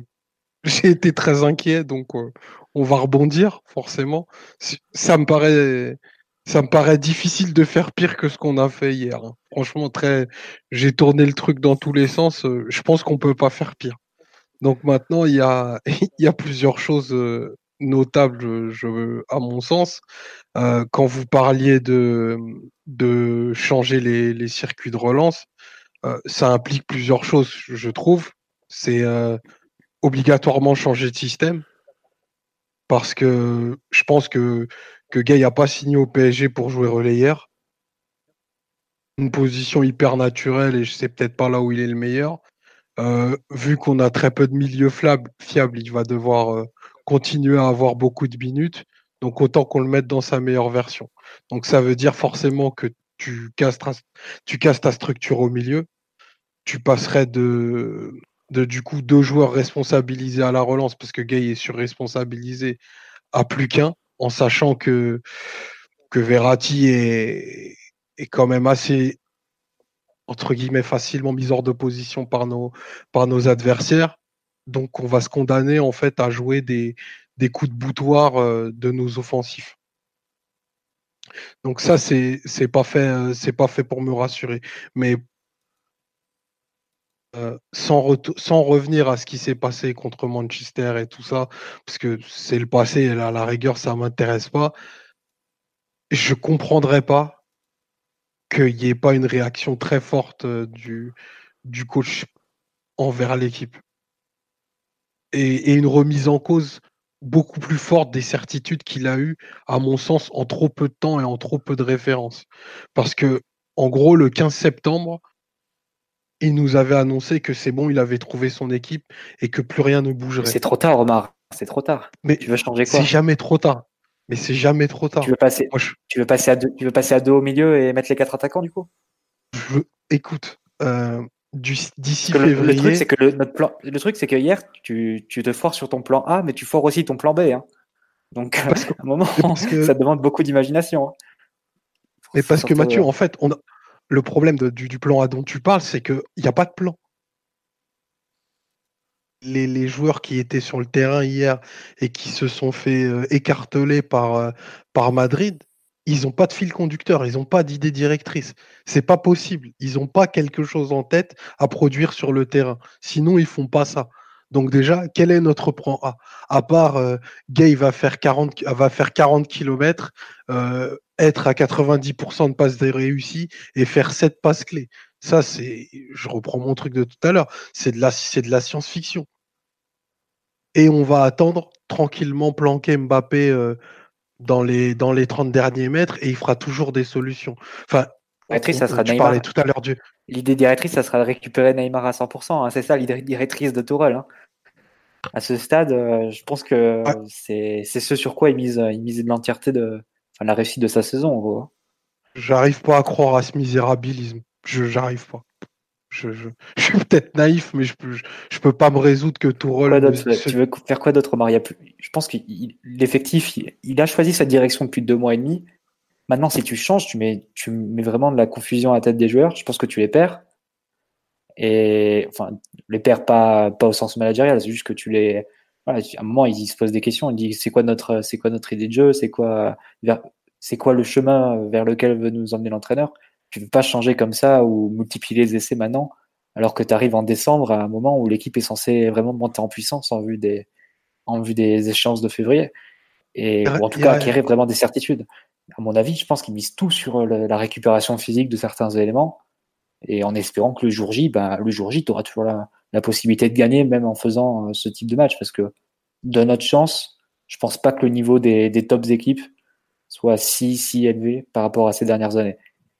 Ça, c'est déjà, déjà un point, un point positif. Le deuxième point positif, c'est que tu as des éléments offensifs qui, même dans, dans des très mauvais matchs, peuvent te gagner, peuvent te les gagner ou peuvent te, te tenir dans, durant la rencontre.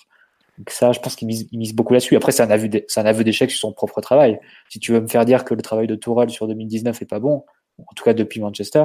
Oh, mais j'ai pas besoin de te forcer à dire ça. Ça, ça, transpire, forcer, ça transpire au travers tout ce que tu dis. Mais tu, tu parles du, du, niveau des tops équipes, mais moi, je te parle même des équipes qui sont entre la, la 8e et la 12e position européenne. Hier, n'importe quelle équipe correctement coachée, je ne dis pas que nous ne le sommes pas, mais poser des problèmes insolubles. Parce qu'il n'y a pas les bases de ce qu'est une équipe présentable en Ligue des Champions. Après, ce qu'on euh, a fait hier, c'est imprésentable. Omer, euh, Omar, pardon, excuse-moi. Euh, non, c'est la conversation, la rédaction qui apparaît, c'est pour ça. Euh, il y a quand même, tu dis que c'est déjà trop tard ou, ou c'est Mathieu qui dit que c'est déjà trop tard. L'an dernier, le 4-4-2, il nous l'invente en deux jours. Hein. Le 4-4-2 qui a finalement été le meilleur système pour faire fonctionner tout le monde, il est inventé en, très peu de temps. Il est inventé en très très le peu 4 -4 de temps. Ouais, deux, deux, choses, Philo. Déjà, il y avait la base à 3 qui était travaillée depuis un mois qui était travaillé depuis la deuxième période face à Naples. Mhm. Et de deux, je pense que le 4K2, il est réabandonné, entre guillemets, une fois, que, une fois que Neymar se blesse. Et là, tu retombes, tu repars sur une défense à 3, la défense à 3 que tu avais travaillé en octobre. Ouais, ouais, Donc, euh, quelque part, je pense qu'il était moins, comment dire, il était plus dans, dans, des essais et moins fixé sur un schéma. Et d'ailleurs, je pense que si tu regardes, on joue pas tous les matchs suivants euh, le match de, de, Liverpool en 4K2. Je me souviens très bien d'un match à Bordeaux, par exemple, où on joue à 3. Donc, euh, oui, non, mais je suis d'accord avec toi. Mais ce que je veux dire, c'est que tu peux inventer. Cette année, c'est plus fixe quand même. Cette année, c'est plus fixe. Cette année, il, il est clairement, enfin, ouais, il est clairement parti. Le, il, il a fait son, son, entre guillemets, sa saison sur le 4-3-3.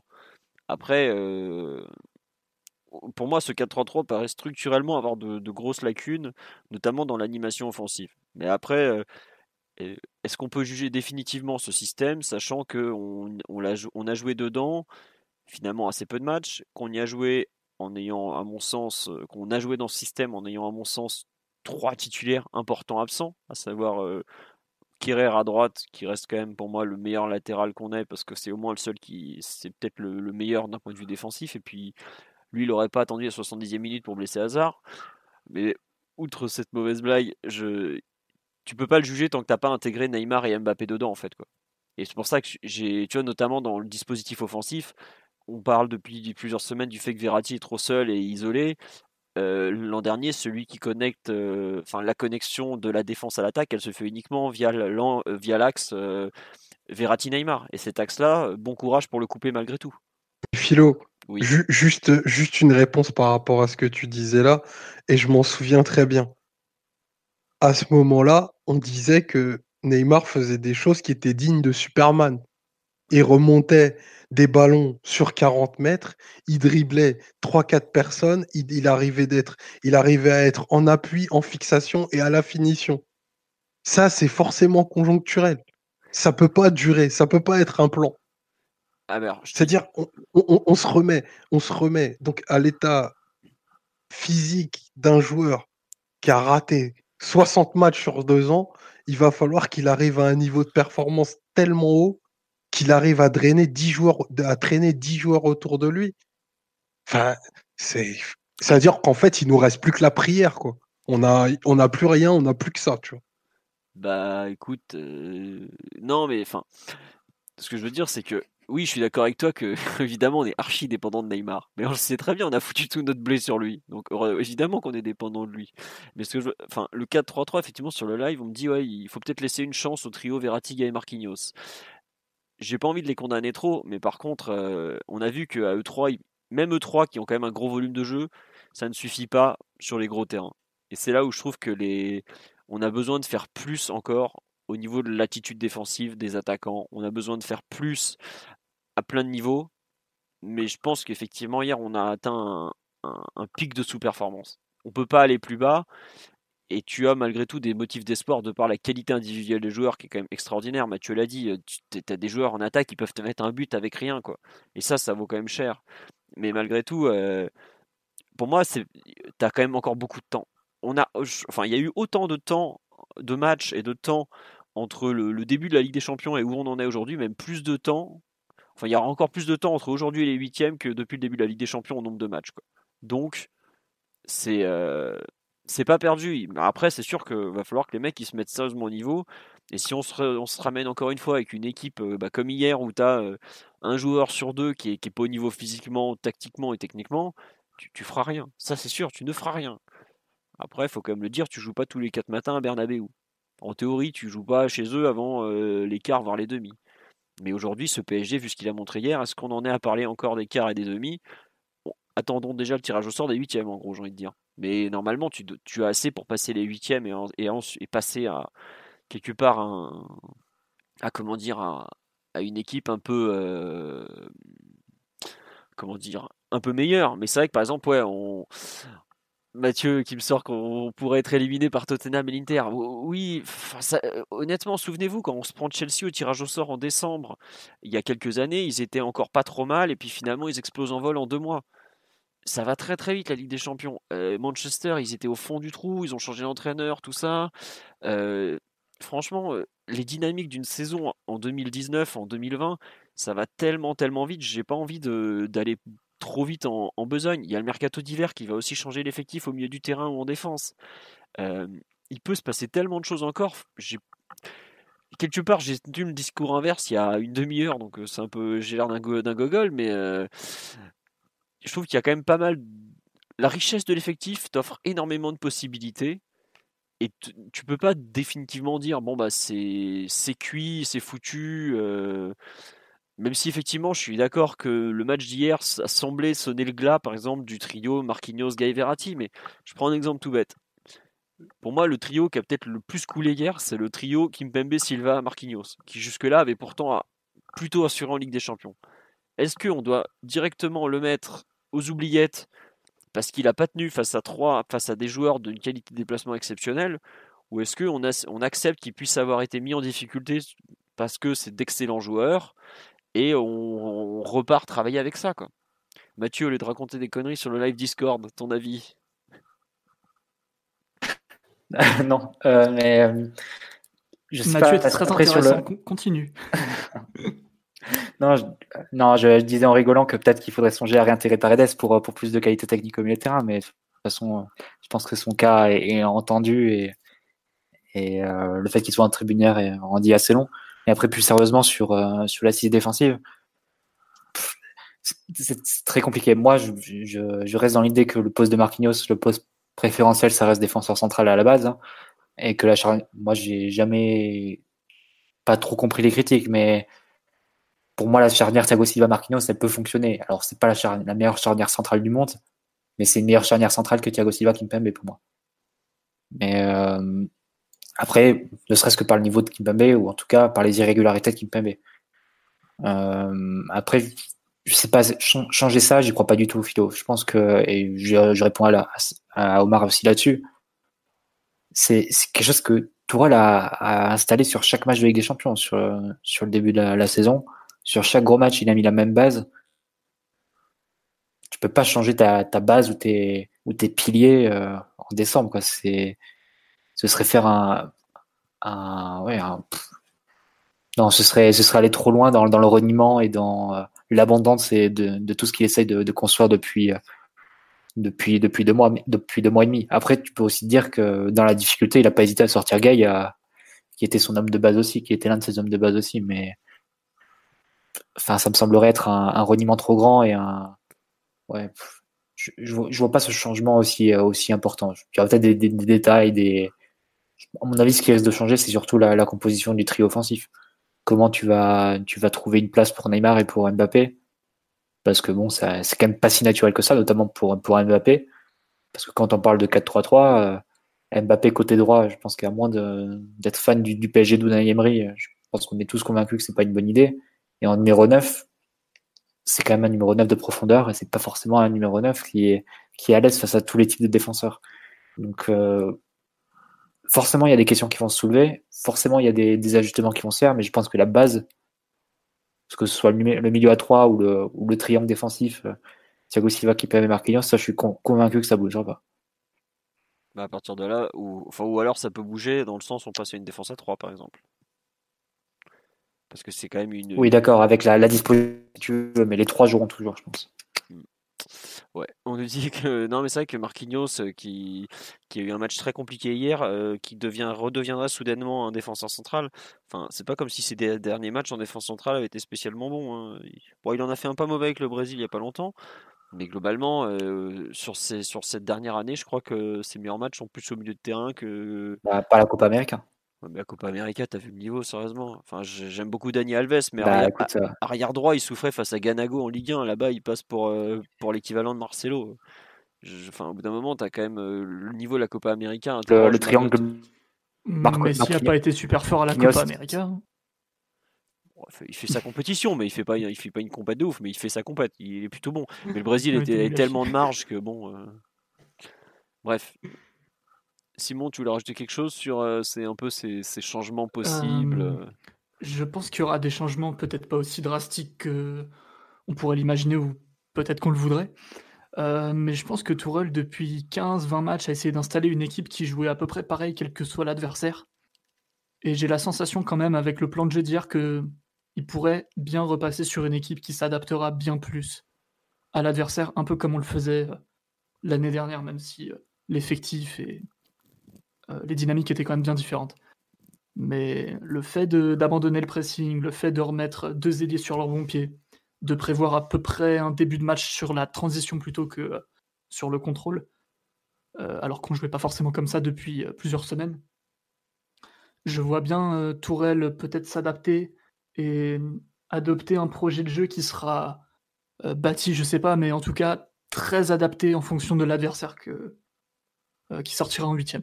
C'est-à-dire que forcément, tu joues pas Liverpool, pareil que tu vas jouer Tottenham, euh, ni Dortmund, ni, euh, euh, ni le Barça, ni qui que ce soit d'autre. je pense qu'on verra plutôt le Tourelle pragmatique, ou en tout cas qui s'adapte et qui est capable de faire fluctuer les hommes, la structure et surtout le plan de jeu, et les mécanismes que tu mets en place en fonction de, de l'adversaire qui tombera, il me semble. Très bien. Bon. oui, Mathieu, tu voulais répondre ou pas?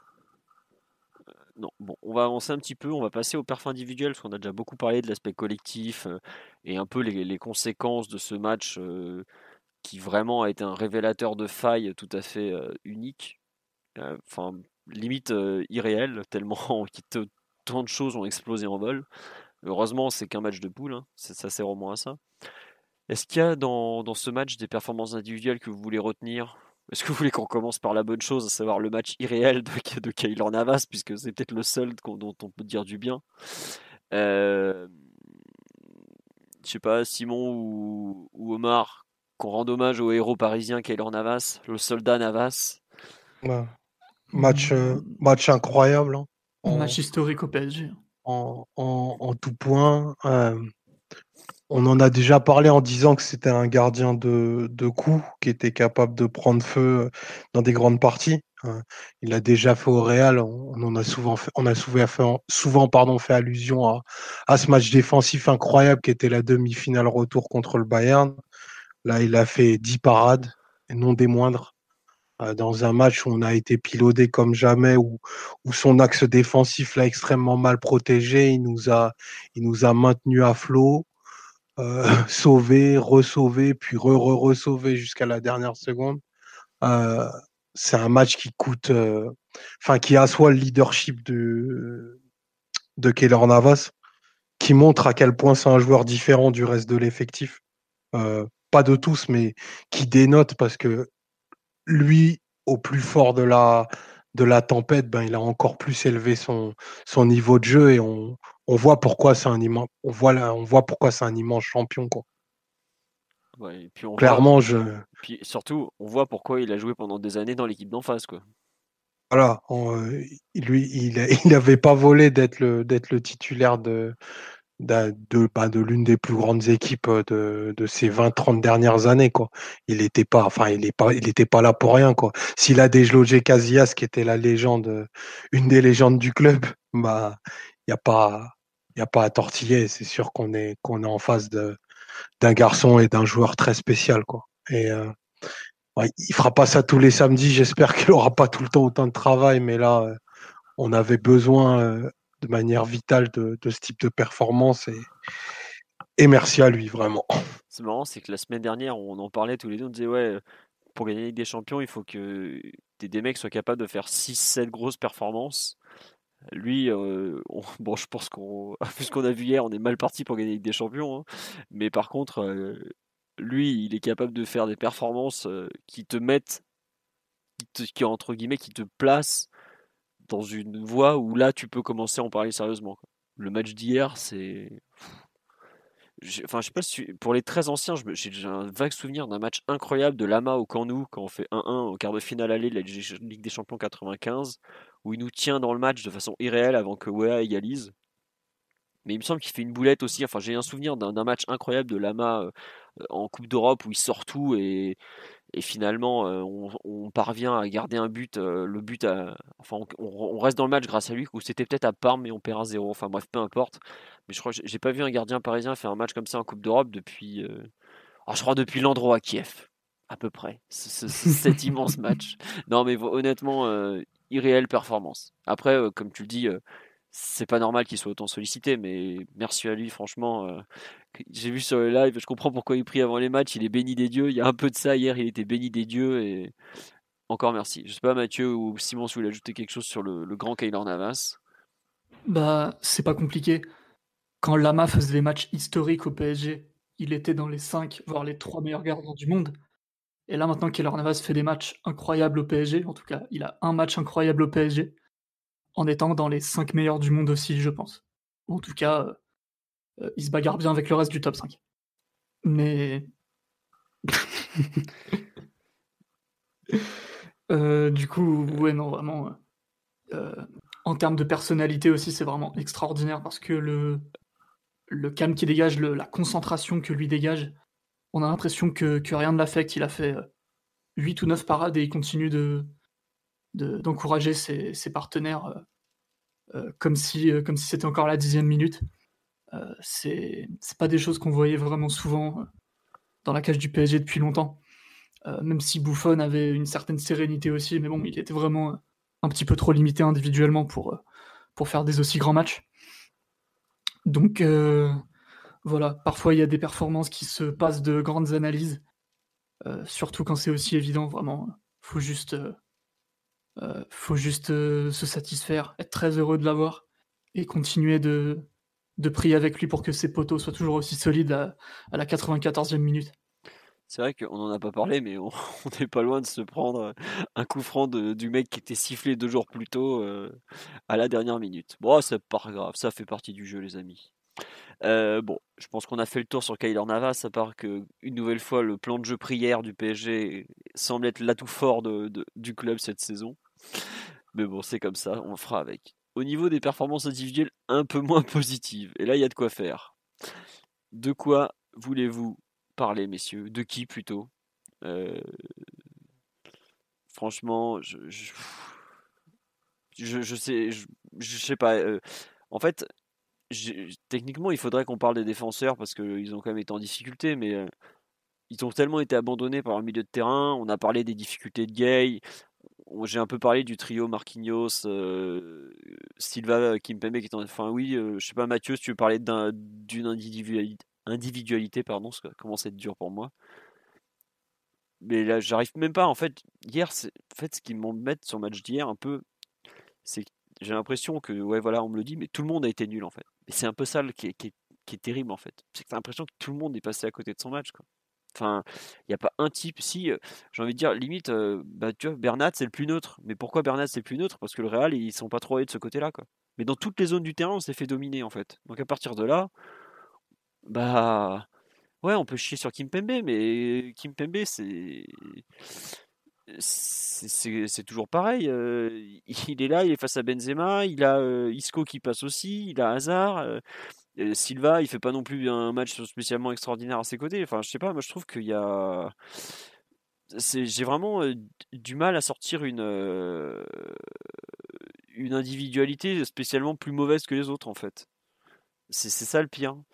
Mathieu, tu parles ou pas là? Je n'arrive pas à savoir. Parce que...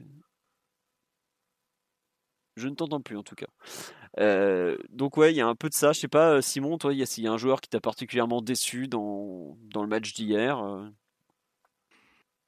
Ouais, mais j'allais plutôt toucher un mot sur Mbappé. Bah vas-y, vas-y, vas-y. Qui a été, à mon avis, le meilleur joueur de champ. De très loin, vraiment de très loin. c'est le seul qui joue à peu près avec un niveau de détermination et de personnalité que tu attends dans ce, dans ce genre de match. Il est à l'origine de pratiquement toutes les situations intéressantes. Bon, on n'en a pas beaucoup, mais toujours est-il que c'est lui qui fait le boulot. Euh, et même dans son implication, euh, parfois on lui, reprochait de ne pas en faire assez, de ne pas faire assez d'efforts notamment. Euh, hier, en, première mi-temps, il fait trois retours, et trois retours réussis. C'est pas juste je reviens pour faire joli. Non, il met le pied, il gagne des ballons, dont un à l'intérieur de la surface, je crois, quand il joue côté gauche. donc je pense que il n'a pas fait un match parfait du tout, mais lui, pour le coup, il a fait son match et euh, mentalement, en tout cas, ça s'est vu que c'était un des seuls au niveau euh, euh, qui était digne de débuter au Bernabeu. et il est bien récompensé en fin de match avec un but qui est opportuniste, mais en tout cas, l'appel, il est très tranchant, c'est lui qui le fait. Et comme par hasard, souvent, c'est les plus grands champions qui ont la meilleure. Et pour l'occasion, il, rajoute un autre très grand stade européen à son tableau de chasse en, Ligue des Champions. Donc, euh, euh, loin d'avoir fait un match parfait, mais de loin le meilleur joueur de champ, à mon avis. Ah, bah tu n'as pas que des amis sur live, personne n'est d'accord avec toi. Après, moi je te rejoins sur le fait qu'il est un peu plus. mais moi j'ai vu le match quatre fois. ouais, m'en fous, hein, pas pour autant que c'est vrai. Hein. Non, plus sérieusement, ouais, euh, je suis d'accord avec toi qu'il a plus défendu. Après, il y, a des gens qui nous disent qu'il a un peu joué pour lui-même. c'est pas faux non plus, quoi. Enfin, je sais pas, il y a pas des, il y, a, il y a eu plusieurs séquences qui ont été décryptées, enfin pas décryptées, mais revues en profondeur ces dernières heures, euh, ces dernières heures concernant Mbappé, et notamment le fait qu'il tire tout le temps alors qu'il peut passer. Euh, ça t'a pas, pas gêné par, par exemple toi ça? Bah, Les deux situations qu'on lui reproche, à mon avis, c'est du délit de sale gueule, tout simplement. La première, euh, je l'ai posté sur Twitter, chacun pourra aller voir et se faire un avis, mais mon avis, elle est très très difficile à négocier parce que le ballon, s'éloigne de l'axe, il a le corps désaxé, il est en bout de course, il va très vite et il est sur son mauvais pied. Donc euh, ceux qui arrivent euh, à la remettre, bah, tant mieux. Mbappé, je pense pas qu'il aurait pu. Euh, et en fin de match, on a l'impression qu'il peut donner le ballon très rapidement, mais sur le dernier angle du ralenti, le dernier ralenti qui a été passé à la télévision, on voit qu'en fait, c'est pas du tout évident et que s'il centre, en fait, c'est soit ça passe sous le gardien, soit euh, c'est dévié n'importe comment, soit il a un corner, mais euh, à mon avis, le tir est pas non plus euh, stupide. Et autant, des fois, il, tente un peu le tir pour le tir. Les deux situations qu'on lui reproche hier, pour moi, c'est du délit de sale gueule. Tout simplement. Ok, tiens, on nous dit t'es un fan enfin une personne d'accord avec toi plutôt qui dit même si l'on est parfait, toutes nos occasions viennent de Mbappé. Malgré les mauvais choix dans le dernier geste, il m'a énormément surpris par son travail défensif. ouais, enfin si je, il me semble que sur le but du 2-1, il est pas du tout le but du 2-2, il n'y est pas du tout impliqué dans l'action Mbappé. Il est spectateur à ce niveau-là. Il laisse passer le ballon intelligemment entre les jambes. C'est pas Neymar qui laisse passer le ballon avant la frappe? Non, Neymar il décale. Neymar, Neymar il la rate. Neymar, il la rate. Il met le bout du pied, ça lui passe devant. Il veut contrôler, mais il la rate. Mais Mbappé fait fin de corps, en effet. La gravité l'a rattrapé, le pauvre. Et Omar, oui, Omar, sur Mbappé, tu veux rajouter quelque chose? Euh, pas... Son match est globalement pas mauvais, mais j'attends forcément bien plus de, de, Mbappé dans un match comme celui-ci, notamment quand l'équipe est en, est en déliquescence comme cela. Donc oui, il n'y aura jamais tout acheté parce que c'est Mbappé, mais je ne suis pas très satisfait de son match et de la période dans laquelle il est, même au global. Après, moi je trouve que c'est dommage parce que même si effectivement on l'a on revu côté droit, le début de match avec Meunier, ça, fonctionne quoi en fait. C'est ça qui est fou, c'est que tu as l'impression que le, meilleur duo sur le match d'hier, c'est peut-être le duo Mbappé-Meunier pendant les 20 premières minutes quoi. Le, le, le, le, seul souci, c'est qu'à partir du moment où le Real s'est réajusté, euh, ils ont laissé du champ à Mbappé et ils ont défendu extrêmement, extrêmement intelligemment. Donc, euh, tu avais,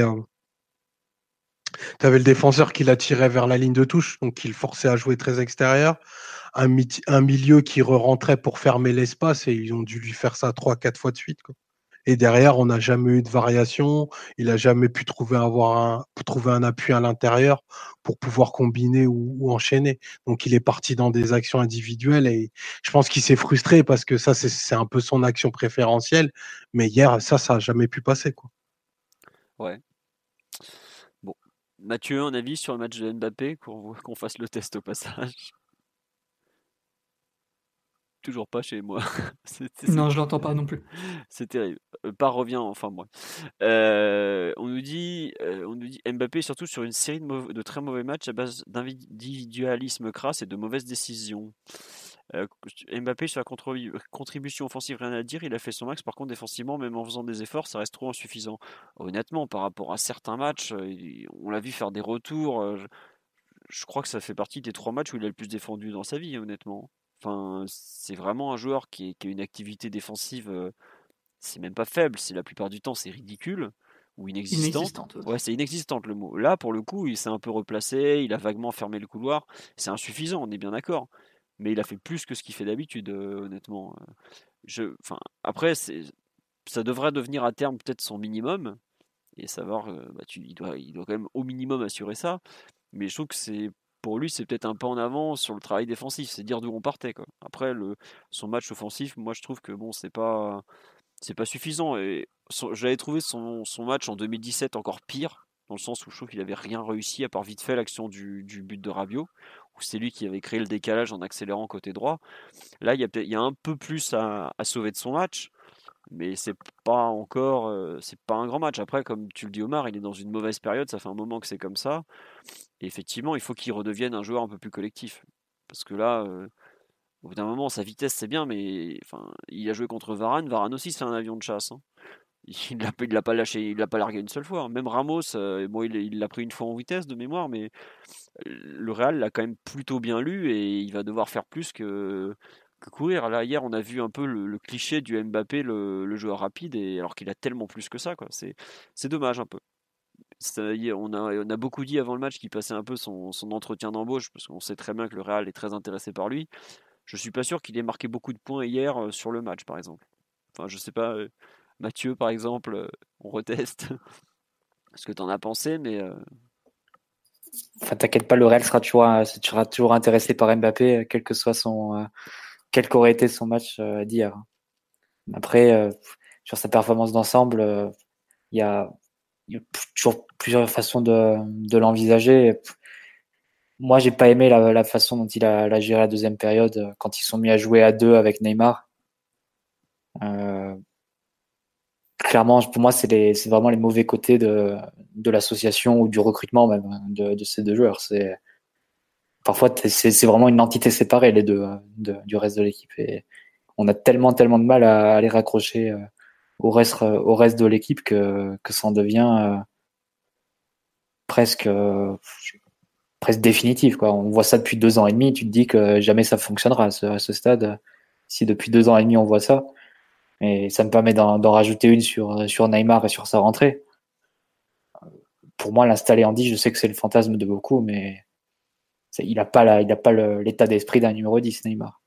Quand il va quand il part dans des dribbles dans le dans le rond central, même en, en faisant fi de sa propre condition physique et en faisant fi aussi de la structure de l'équipe et du danger que peut représenter une perte de balle euh, aussi bas sur le terrain. Clairement, t'es pas en pas en présence d'un joueur qui a qui a l'âme du numéro 10. Et, on l'a encore vu sur la deuxième période de, d'hier et je pense pas du tout que ce soit ce soit une idée qui soit qui soit très viable. Après, comme vous l'avez dit au tout départ, parler de des joueurs individuellement sur un match d'hier, il y en a tellement qui sont peu euh, qui sont qui ont été en difficulté et, parfois même ceux auxquels tu te raccrochais, même quand l'équipe aller mal, ont pas vraiment été euh, à leur niveau hier. Que ce soit Verratti ou Di Maria, par exemple, ils ont fait un match très très en dessous de, de ce qu'ils font habituellement. Et quand évidemment il y a des autant de manques individuels, euh, presque 10 joueurs sur, sur les 11, forcément, tu te tournes plus au niveau collectif. Et on n'en a pas parlé, mais pour revenir un peu sur, sur Bernat qui me permet, mais voir le premier but qu'on encaisse, c'est une action qu'on a décrite presque à l'identique lundi dans le podcast. On savait à, on savait à l'avance que Valverde allait tracer cette diagonale, allait tracer cet appel sans ballon entre Bernat et Kimpembe parce que tous les adversaires depuis un mois nous, nous ciblent ce côté gauche. Tous les adversaires visent le dos. Six mois. Au moins. Six mois, un an. Non, on a un, moins, un an et demi. Ça fait. quand, il, faut chier sur Bernat, il se réveille. Depuis, depuis l'arrivée du numéro 14, je vous jure, depuis Gasset contre Saint-Etienne, systématiquement, il y a 5 à 6 fois cet appel-là du milieu. C'est Monet Paquet le premier qui l'a fait. C'est vrai que ça a été Monet Paquet le premier. Mais euh, en, en, tout cas, depuis un mois, depuis Bruges, ça a été systématique à tous les matchs. Ça attaque le dos de Bernat, ça fait sortir de sa zone Kimpembe et, ça, et on le voit où il est mal à l'aise parce que ça l'oblige à prendre des décisions un peu, un peu en retard, un peu euh, euh, dans la précipitation et pas de face comme si euh, pour gérer un attaquant au duel comme il, comme il aime le faire. Et voilà, et tu te prends le but sur une phase que tu pouvais, que des amateurs comme nous peuvent, de, peuvent planifier la veille du match. Enfin, ça, ça rend fou quand même de se prendre des buts sur des, sur des situations tellement, tellement téléphonées, tellement, tellement prévisibles à l'avance. Et ça, a été un peu le signe de, rien qui a de tous les manques euh, au niveau collectif et que rien ne fonctionnait vraiment. Et dans, dans un contexte collectif aussi d'élité, c'était compliqué pour des individualités de vraiment ressortir. Après, euh, moi, ce qui me, ce qui me gêne vraiment le plus, c'est surtout la deuxième, la deuxième période où là, clairement, on a, on a cessé vraiment d'être une équipe. Tu voyais le duo Neymar-Mbappé et tout le reste parce qu'on parle du 6 plus 4, mais à partir de la deuxième période, le duo de Di Maria et Icardi n'existe plus du tout. Je pense que Icardi, les seuls ballons qu'il touche, c'est sur des dégagements de la tête dans sa surface. Hein. Et sur le coup d'envoi. Je pense que ça doit être les seuls ballons qu'il a touchés euh, sur la deuxième période ou presque. Di Maria, il n'a pas touché euh, beaucoup plus, hein, tu sais. Euh. Pas touché beaucoup plus. Tout, tout le centre de l'équipe s'est déplacé sur le côté gauche avec, avec Di Maria, avec Neymar et Mbappé. Et pour, pour un résultat collectif qui a été, qui a été catastrophique. Après, je sais pas. Euh, je pense qu'il y, a des, niveaux physiques qui sont en dessous et des joueurs qui ont sous-performé par rapport à leur vrai niveau. Je pense que notamment à qui a raté quelques passes, notamment en début de match. C'est des passes qui, qui doit réussir plus, fréquemment. Après, il y, a les effets du collectif qui, tirent un peu tout le monde vers le bas, j'ai l'impression. Bah, enfin, quand tu as 10 joueurs qui sous-performent, parce que on est d'accord que les 10 ont sous-performé. Les seuls qui ont été bons, c'est limite les entrants euh, qu'il faut saluer, Sarabia et Draxler notamment. Enfin, quand je dis les entrants, je mets pas Neymar dans les entrants parce que, comme tu l'as dit, son match, euh, ah, super, il a fait trois passes vers l'avant, mais il t'a perdu des cargaisons de ballons, il fait des dribbles. Enfin, le mec il perd la balle, il regarde ça, il est là tranquille, il attend que ça passe. Putain. On joue la Ligue des Champions, c'est pas un, huitième de finale de Coupe de la Ligue au Mans là. Enfin, au bout d'un moment, c'est une compétition sérieuse. Si tu joues pas sérieusement, tu, c'est quoi le but quoi? C'est Bernard, tu joues Madrid chez lui, chez lui, t'es mené.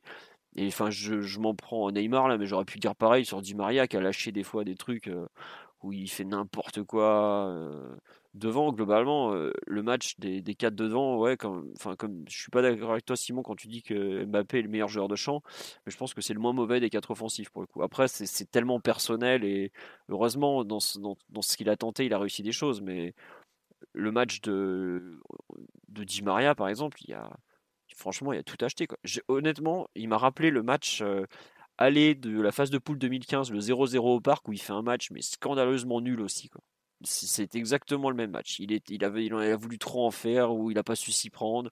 Il s'est, il je sais pas ce qu'il a voulu faire, mais. Euh, il, ah, il, a explosé en plein vol. Ah ouais, mais c'est. Enfin, c'est bizarre que ce, mec qui, globalement, euh, a fait le meilleur début de saison de tout l'effectif, qui a, qui a été bon pratiquement à tous les matchs. Honnêtement, des matchs où Di Maria n'a pas été bon, il n'y en a vraiment pas beaucoup. Et hier, on voit le pire de Di Maria qui ressort, mais vraiment euh, les mauvais choix, les dribbles superflus, euh, les, les, transitions qu'il fait pas bien, euh, les corners. Oh là, oh, les corners. non mais franchement, le corner au second poteau pour personne, mais Putain, c'est quoi ça? Vous, voulez pas de pouce Au lieu de soulever la coupe, il veut pas travailler ses corners un peu? Enfin, c'est franchement, c'était irréel quoi. Le on nous dit sur le live Neymar c'est très inquiétant, il s'en bat pas les couilles. Je pense pas qu'il s'en batte les couilles. Je pense que Neymar il, est dans un état physique euh, où il n'est pas en état de faire beaucoup plus. Mais après, Moi, je pense que Neymar il a une cirrhose déjà. l'hiver arrivant, peut-être que boire un petit coup lui permet de mieux anticiper la chose. Les, deux rides, les deux rides au front qu'il a, Neymar, c'est inquiétant. hein. Et la calvitie qui arrive aussi. Aïe aïe. Tu vas te calmer parce qu'il y a des gens pas très très chevelus ici. non mais ouais. euh, Enfin, euh, globalement, le, le département offensif du PSG hier, tu, tu peux, tu peux les mettre dans un sac et taper dedans, tu es sûr de toucher un qui, qui mérite quoi. C'est effroyable. Il y en a pas un qui a fait un bon match quoi. Même euh, le début de rencontre, quand ça tournait à peu près, je trouve qu'il jouait à l'envers vers Icardi par exemple. Euh, Non, ouais, non. indi- individuellement, c'est un massacre. Euh, Il n'y a rien qui allait, quoi. Enfin, bref. Euh, sur le live, on nous demande qu'est-ce que vous avez pensé du match de Kim Pembe, messieurs, puisque c'est visible. Enfin, j'avoue, je, coupe forcément Twitter pendant les rencontres pour pouvoir euh, me concentrer sur les rencontres, et j'ai été très surpris de voir à quel point les gens avaient été durs avec lui. Alors euh, oui, il fait pas un bon match, mais je sais pas. Est-ce que vous, vous l'avez trouvé si mauvais que ça, par exemple? Euh, Simon, je t'écoute.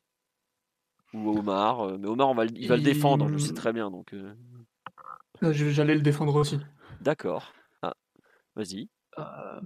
Kim Pembe a pas forcément réussi son match, mais je pense qu'il a été pris dans des situations qui auraient fait mal à n'importe quel défenseur central, sans exception.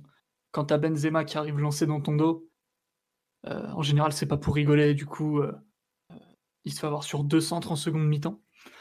Un qui vient parce que Meunier est en 1 contre 2. Il faudra m'expliquer pourquoi il est toujours en 1 contre 2 celui-là.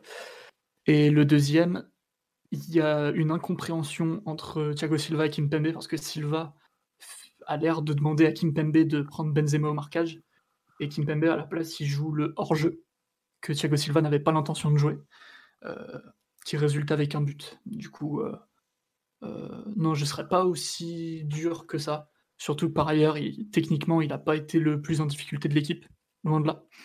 Et il a eu peu de duels à jouer dans sa zone, mine de rien, parce que le Real a vraiment combiné côté gauche, à l'opposé de lui.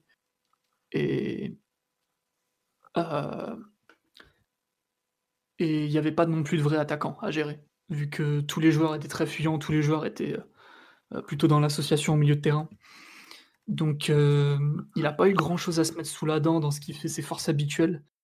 Euh, malgré tout, euh, je pense pas que ce soit un match qui remette en cause son statut titulaire, par exemple.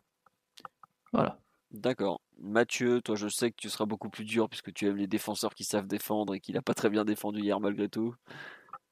Ah bah, je dirais que euh, effectivement son statut de titulaire ne sera pas remis en cause parce qu'il n'y a pas la concurrence pour le au niveau pour, le remettre en cause tout simplement. Et je pense pas que Diallo euh, dans le même contexte. euh, Enfin c'est un peu ce qu'on avait dit. Je me rappelle très bien du débat qu'on avait eu au moment du recrutement de Diallo. On avait dit on n'a pas les défenseurs centraux pour pour subir un temps faible au Bernabeu ou à Anfield. Et on, on l'a encore vu, on l'a encore vu très nettement sur un, sur un match comme hier. Et on, comme on le verrait, on le verrait ou on le verra peut-être très nettement euh, quand, quand l'occasion se représentera, euh, quand on ira à Anfield ou je sais pas où, peut-être euh, au stade de, de Tottenham ou San Siro où tu veux.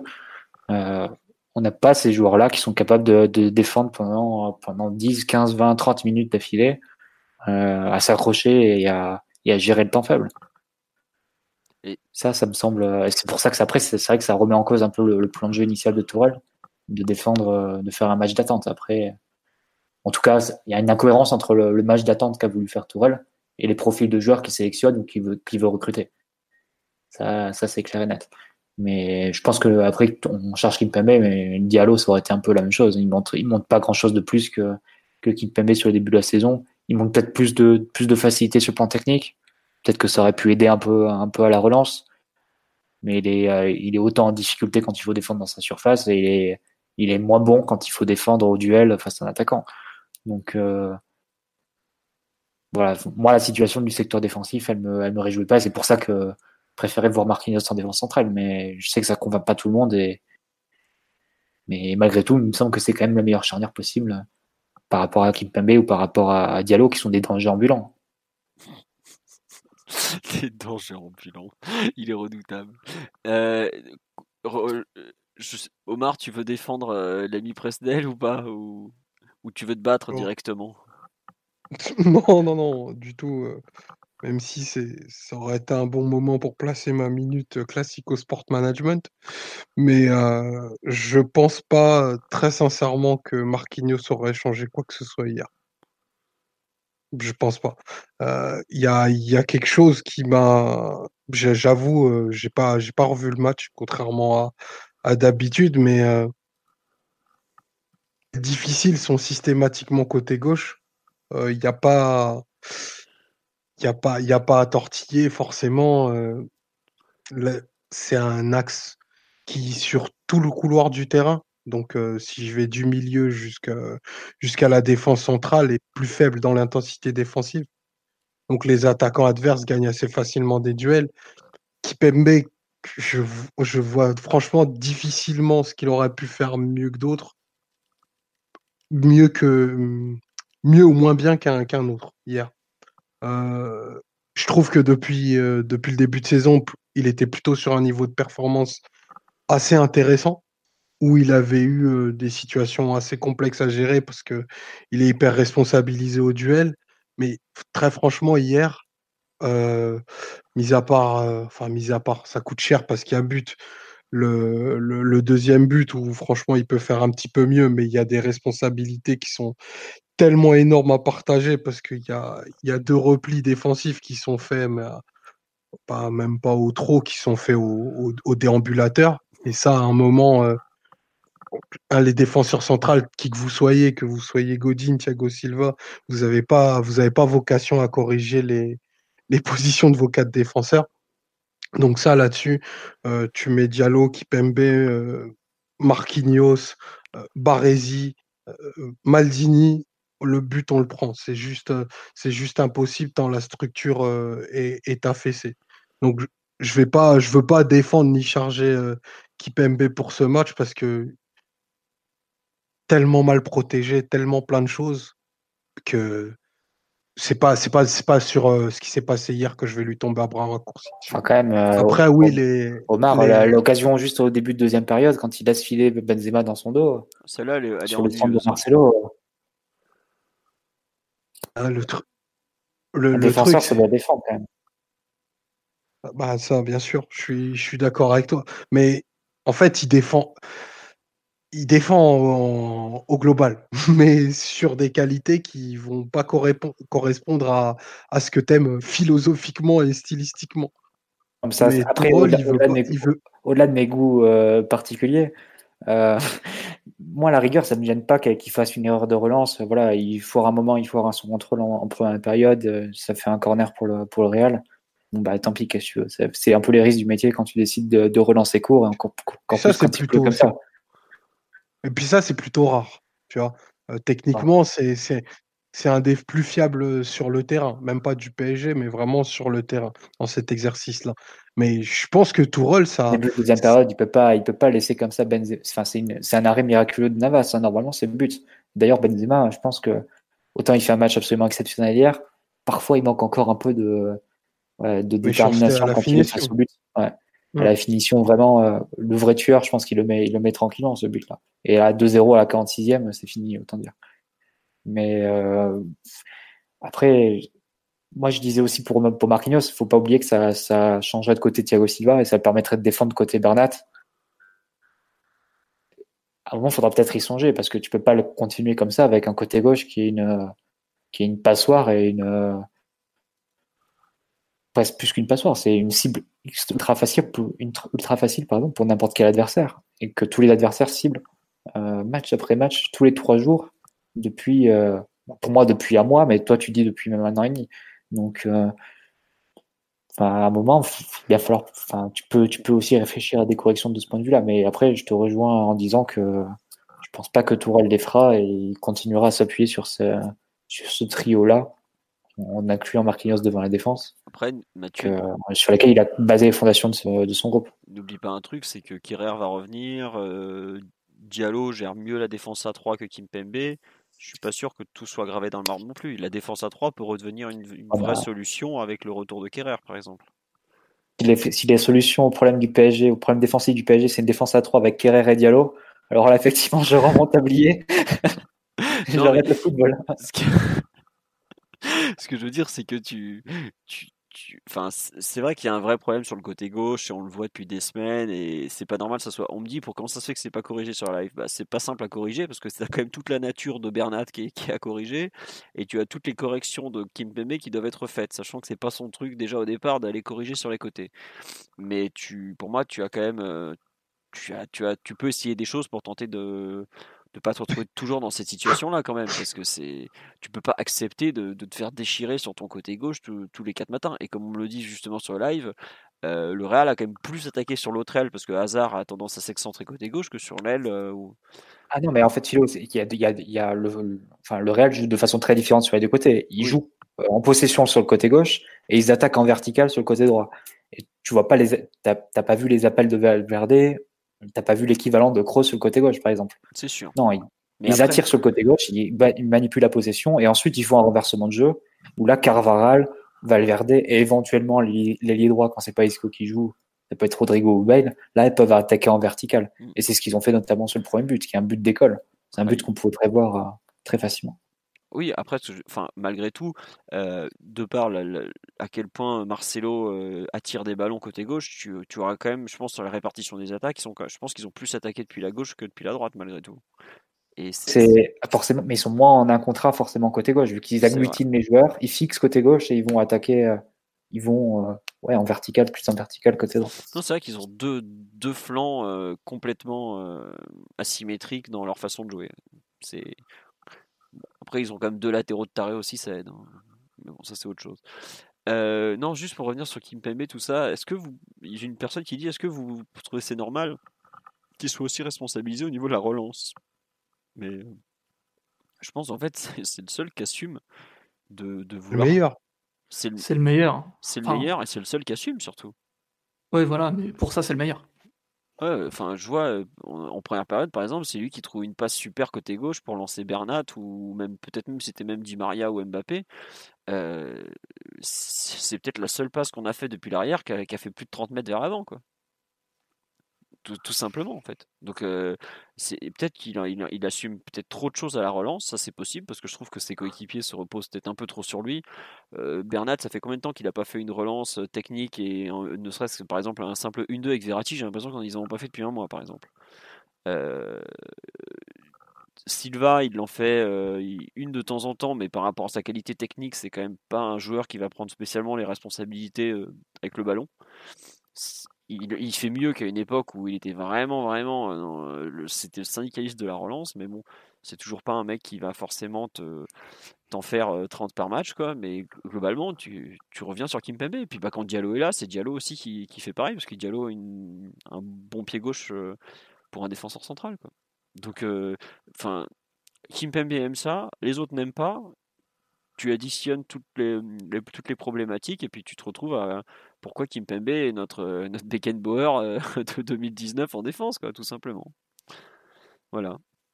D'ailleurs, sur le live, Thiago Silva se fait un peu aligné, mais je trouve qu'il fait un peu le même match que Kimpembe, c'est-à-dire qu'il n'a pas d'adversaire direct, euh, il y a beaucoup de centres, la défense elle est, elle est surexposée, il fait un peu ce qu'il peut. Après, je trouve qu'il est un peu en retard sur Isco sur le 1-0. Moi, je le trouve pas terrible dans son, sur le 2-0, mais il y a aussi des moments où il est là, il coupe des centres et tout, donc faut, faut quand même bien réaliser que la Le défense. tacle qu'il fait sur Hazard en deuxième mi-temps est incroyable. Ouais, mais ça, c'est parce que t'aimes pas hasard. Ah non, non, justement, euh, il n'y a pas beaucoup de défenseurs de 35 ans qui peuvent reprendre Hazard euh, comme ça et, et le bouffer euh, aussi, aussi clairement. Quoi. Non, non, mais euh, plus sérieusement, ouais, voilà, euh, la, défense hier, elle a été tellement e- exposée qu'au bout d'un moment, les types, euh, tu prends vague sur vague, tu ils attaquent des deux côtés, euh, ça, re- ça vient, enfin, c'est. Et puis c'était des pas des matchs, c'était un match difficile aussi pour eux parce qu'il y avait euh, beaucoup de, de tension devant eux avec des mecs qui prenaient l'eau, mais eux avaient pas tant de duels que ça à jouer. D'ailleurs, le Real a pas tant d'occasions que ça à l'intérieur de la surface et dès qu'ils en ont globalement, bah, ils en ont trois, ils mettent deux buts. Et il n'y a pas eu non plus de, de prise de profondeur. C'est-à-dire que euh, tous les moments où normalement tu récupères le ballon si ça se passe bien parce que tu as l'adversaire qui prend un risque, qui attaque ta profondeur, qui va chercher une zone dans le dos du latéral ou dans le dos du défenseur central, euh, c'est des moments assez définitifs, ça, où soit il y, a une, occasion, soit tu récupères la balle. Et il n'y a même pas eu ça à gérer pour, euh, les défenseurs, vu que le Real, c'était pas non plus totalement leur, leur plan de jeu. Donc je pense qu'en termes de concentration et de tension, d'influx nerveux même, tout ce que ça demande en concentration, ça n'a pas été forcément récompensé par, par des actions concrètes avec des duels, avec des tacles, avec des ballons à sortir de la tête, tout ça. Euh, j'ai pas les stats sous les yeux, mais je pense qu'en termes de tacle et d'intervention euh, au global, ils ont dû avoir que très peu d'actions à se départager, euh, Thiago Silva, Kimpembe. Tiens, juste pour étendre un peu, tu parles des deux là, est-ce que tu penses que c'est aussi pour ça que Marquinhos et Verratti finissent aussi cramés notamment Le fait qu'ils aient beaucoup à faire, enfin, qu'ils aient pas tant que ça à faire, mais qu'ils soient archi sollicités? En même temps, je crois qu'il y a quelqu'un qui vient d'arriver chez toi et qui a stocké à la porte. Omar. Il s'est fait chasser de son squat. On n'entendra plus cette personne. Euh. T'inquiète pas, euh, Simon viendra te chercher à la police tout à l'heure. Euh, non, si, si j'étais un peu provocateur, je dirais que Marquinhos a commencé le match cramé déjà. Et, et, son niveau physique était, était très inquiétant vendredi, j'avais trouvé. Mais du coup, le, miroir déformant de, de ce qu'était Casimiro lui a, lui a pas rendu service. Marquinhos, c'est, un joueur très tonique qui a besoin de, qui a, clairement besoin de ses cannes pour pouvoir être mobile et, et saignant. Mais là, c'est clairement sa plus mauvaise version depuis, depuis très longtemps parce que lui, le creux physique, euh, il est vraiment en plein, plein, plein, plein, plein dedans. Et autour de ça, bah il y a tout, y a tout qui s'écroule. Donc euh, quand Tourelle disait qu'il était mort à la fin, euh, j'ai envie de lui dire oui, mais en fait il est mort dès le début il ne peut plus faire toutes les corrections qu'on lui demandait sur 30, 50 mètres, orienter jeu long, être hyper agressif, gagner tous les duels, faire le troisième, faire le troisième défenseur central. C'est des choses qu'actuellement il ne peut pas faire. Et, c'est même difficile de lui, de lui en vouloir parce que il a été performant très tôt, très vite et sans avoir fait sa caisse. Donc au Bernabeu, malheureusement, hier, ça ça pardonne pas parce que le Real avait pas avait pas envie de laisser passer le match quoi même si euh, même s'ils n'ont pas gagné au final quoi. Oui, c'est vrai qu'ils n'ont pas gagné au final, comme tu le dis si bien. Mathieu, sur euh, un peu cet avis, Silva, Marquinhos, euh, la défense? Moi, j'ai eu plus une interrogation sur le physique parce qu'on va enchaîner quand même, comme on l'a dit tout à l'heure, 15 matchs en, deux mois, avec des matchs tous les trois jours. À quel moment l'équipe va retrouver un niveau physique décent? À quel moment l'équipe aura le temps de, refaire euh, je, pense qu'il n'y aura pas vraiment de, place pour une deuxième préparation en janvier? Il y a des courses au chameau, euh, courses de chameau au Qatar, là on va se refaire. Non, on n'y va pas cette année. C'était supprimé. je sais, je sais. je pense qu'ils ont compris que c'était l'an dernier, c'est pas un hasard si on, ça a pété dans tous les sens physiquement au retour du Qatar. Comme cette année, ça a pété dans tous les sens au retour de l'Asie on va peut-être faire des, préparations un peu sérieuses. Après, si on est dans la, grande lignée du PSG, du grand PSG, on va faire une petite préparation à l'île Maurice avant de revenir en janvier. C'est idéal pour prendre des roustes. Pour ceux qui ne connaissent pas l'histoire, c'est comme ça qu'on avait préparé la Super Coupe d'Europe. On avait pris 6-1 à la maison. C'est ça. Après, dans un match où il faisait moins 7. Face à, quel club déjà, Philo? Face, à, quel club? face à l'FC, au FC EPO. Face à la plus grande, la plus grande pharmacie de, de l'ère moderne. Exactement. Ah, je peux vous dire qu'eux, ils couraient pour 30, hein, nous. Ah, Les mecs jouent en manche courte. Ah, là, on, parlait, parlait pas de manque d'intensité. Hein. je peux dire que là, il n'y avait, pas d'intensité. Hein. C'était 30 ampères pour tout le monde et ça cavalait. Hein. Non, mais ouais, effectivement, je, le problème de la, enfin, la repréparation physique qu'on doit qu'on va devoir faire, pour moi en janvier on va forcément sacrifier des matchs. Je pense qu'on va faire des matchs, euh, si, on ne le fait pas, on, court au drame. Parce que là on a explosé au bout de trois mois de compétition. Mais ça veut dire que si tu exploses au bout de trois mois de compétition en janvier, enfin à partir de janvier, tu fais janvier, sachant que tu vas pas recharger totalement tes batteries en une semaine à la trêve, hein, ça c'est dans les films. Hein. Tu repars, tu vas, tu vas exploser bah, comme l'an dernier au 10 mars. C'est ça.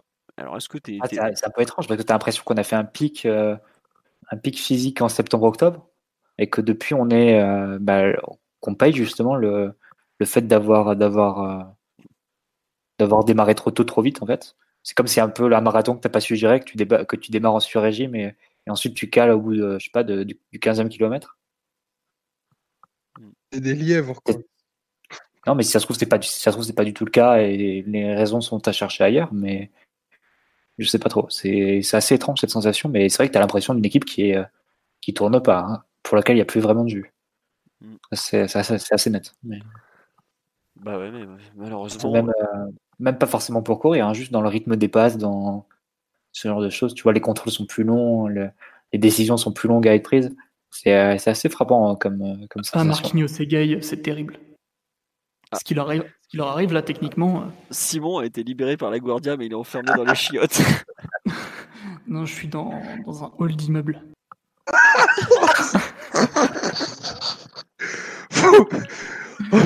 Envoyer les ronds, faut payer la pension. PSG de Tourelle nous fait faire, c'est quand même. Euh, On avait eu le chien de Max dans le podcast, mais l'autre qui est dans son hall d'immeuble, c'est quoi ce truc? Faire embarquer, mec. Hein. Les Espagnols, ils rigolent pas avec ça. Les podcasts en, sortant de son chien, quand même. Ça, je pense qu'on peut faire mieux. Ouais. Simon, tu veux rajouter quelque chose depuis ton hall d'immeuble ou pas? Ouais, j'étais en train de dire que. Euh,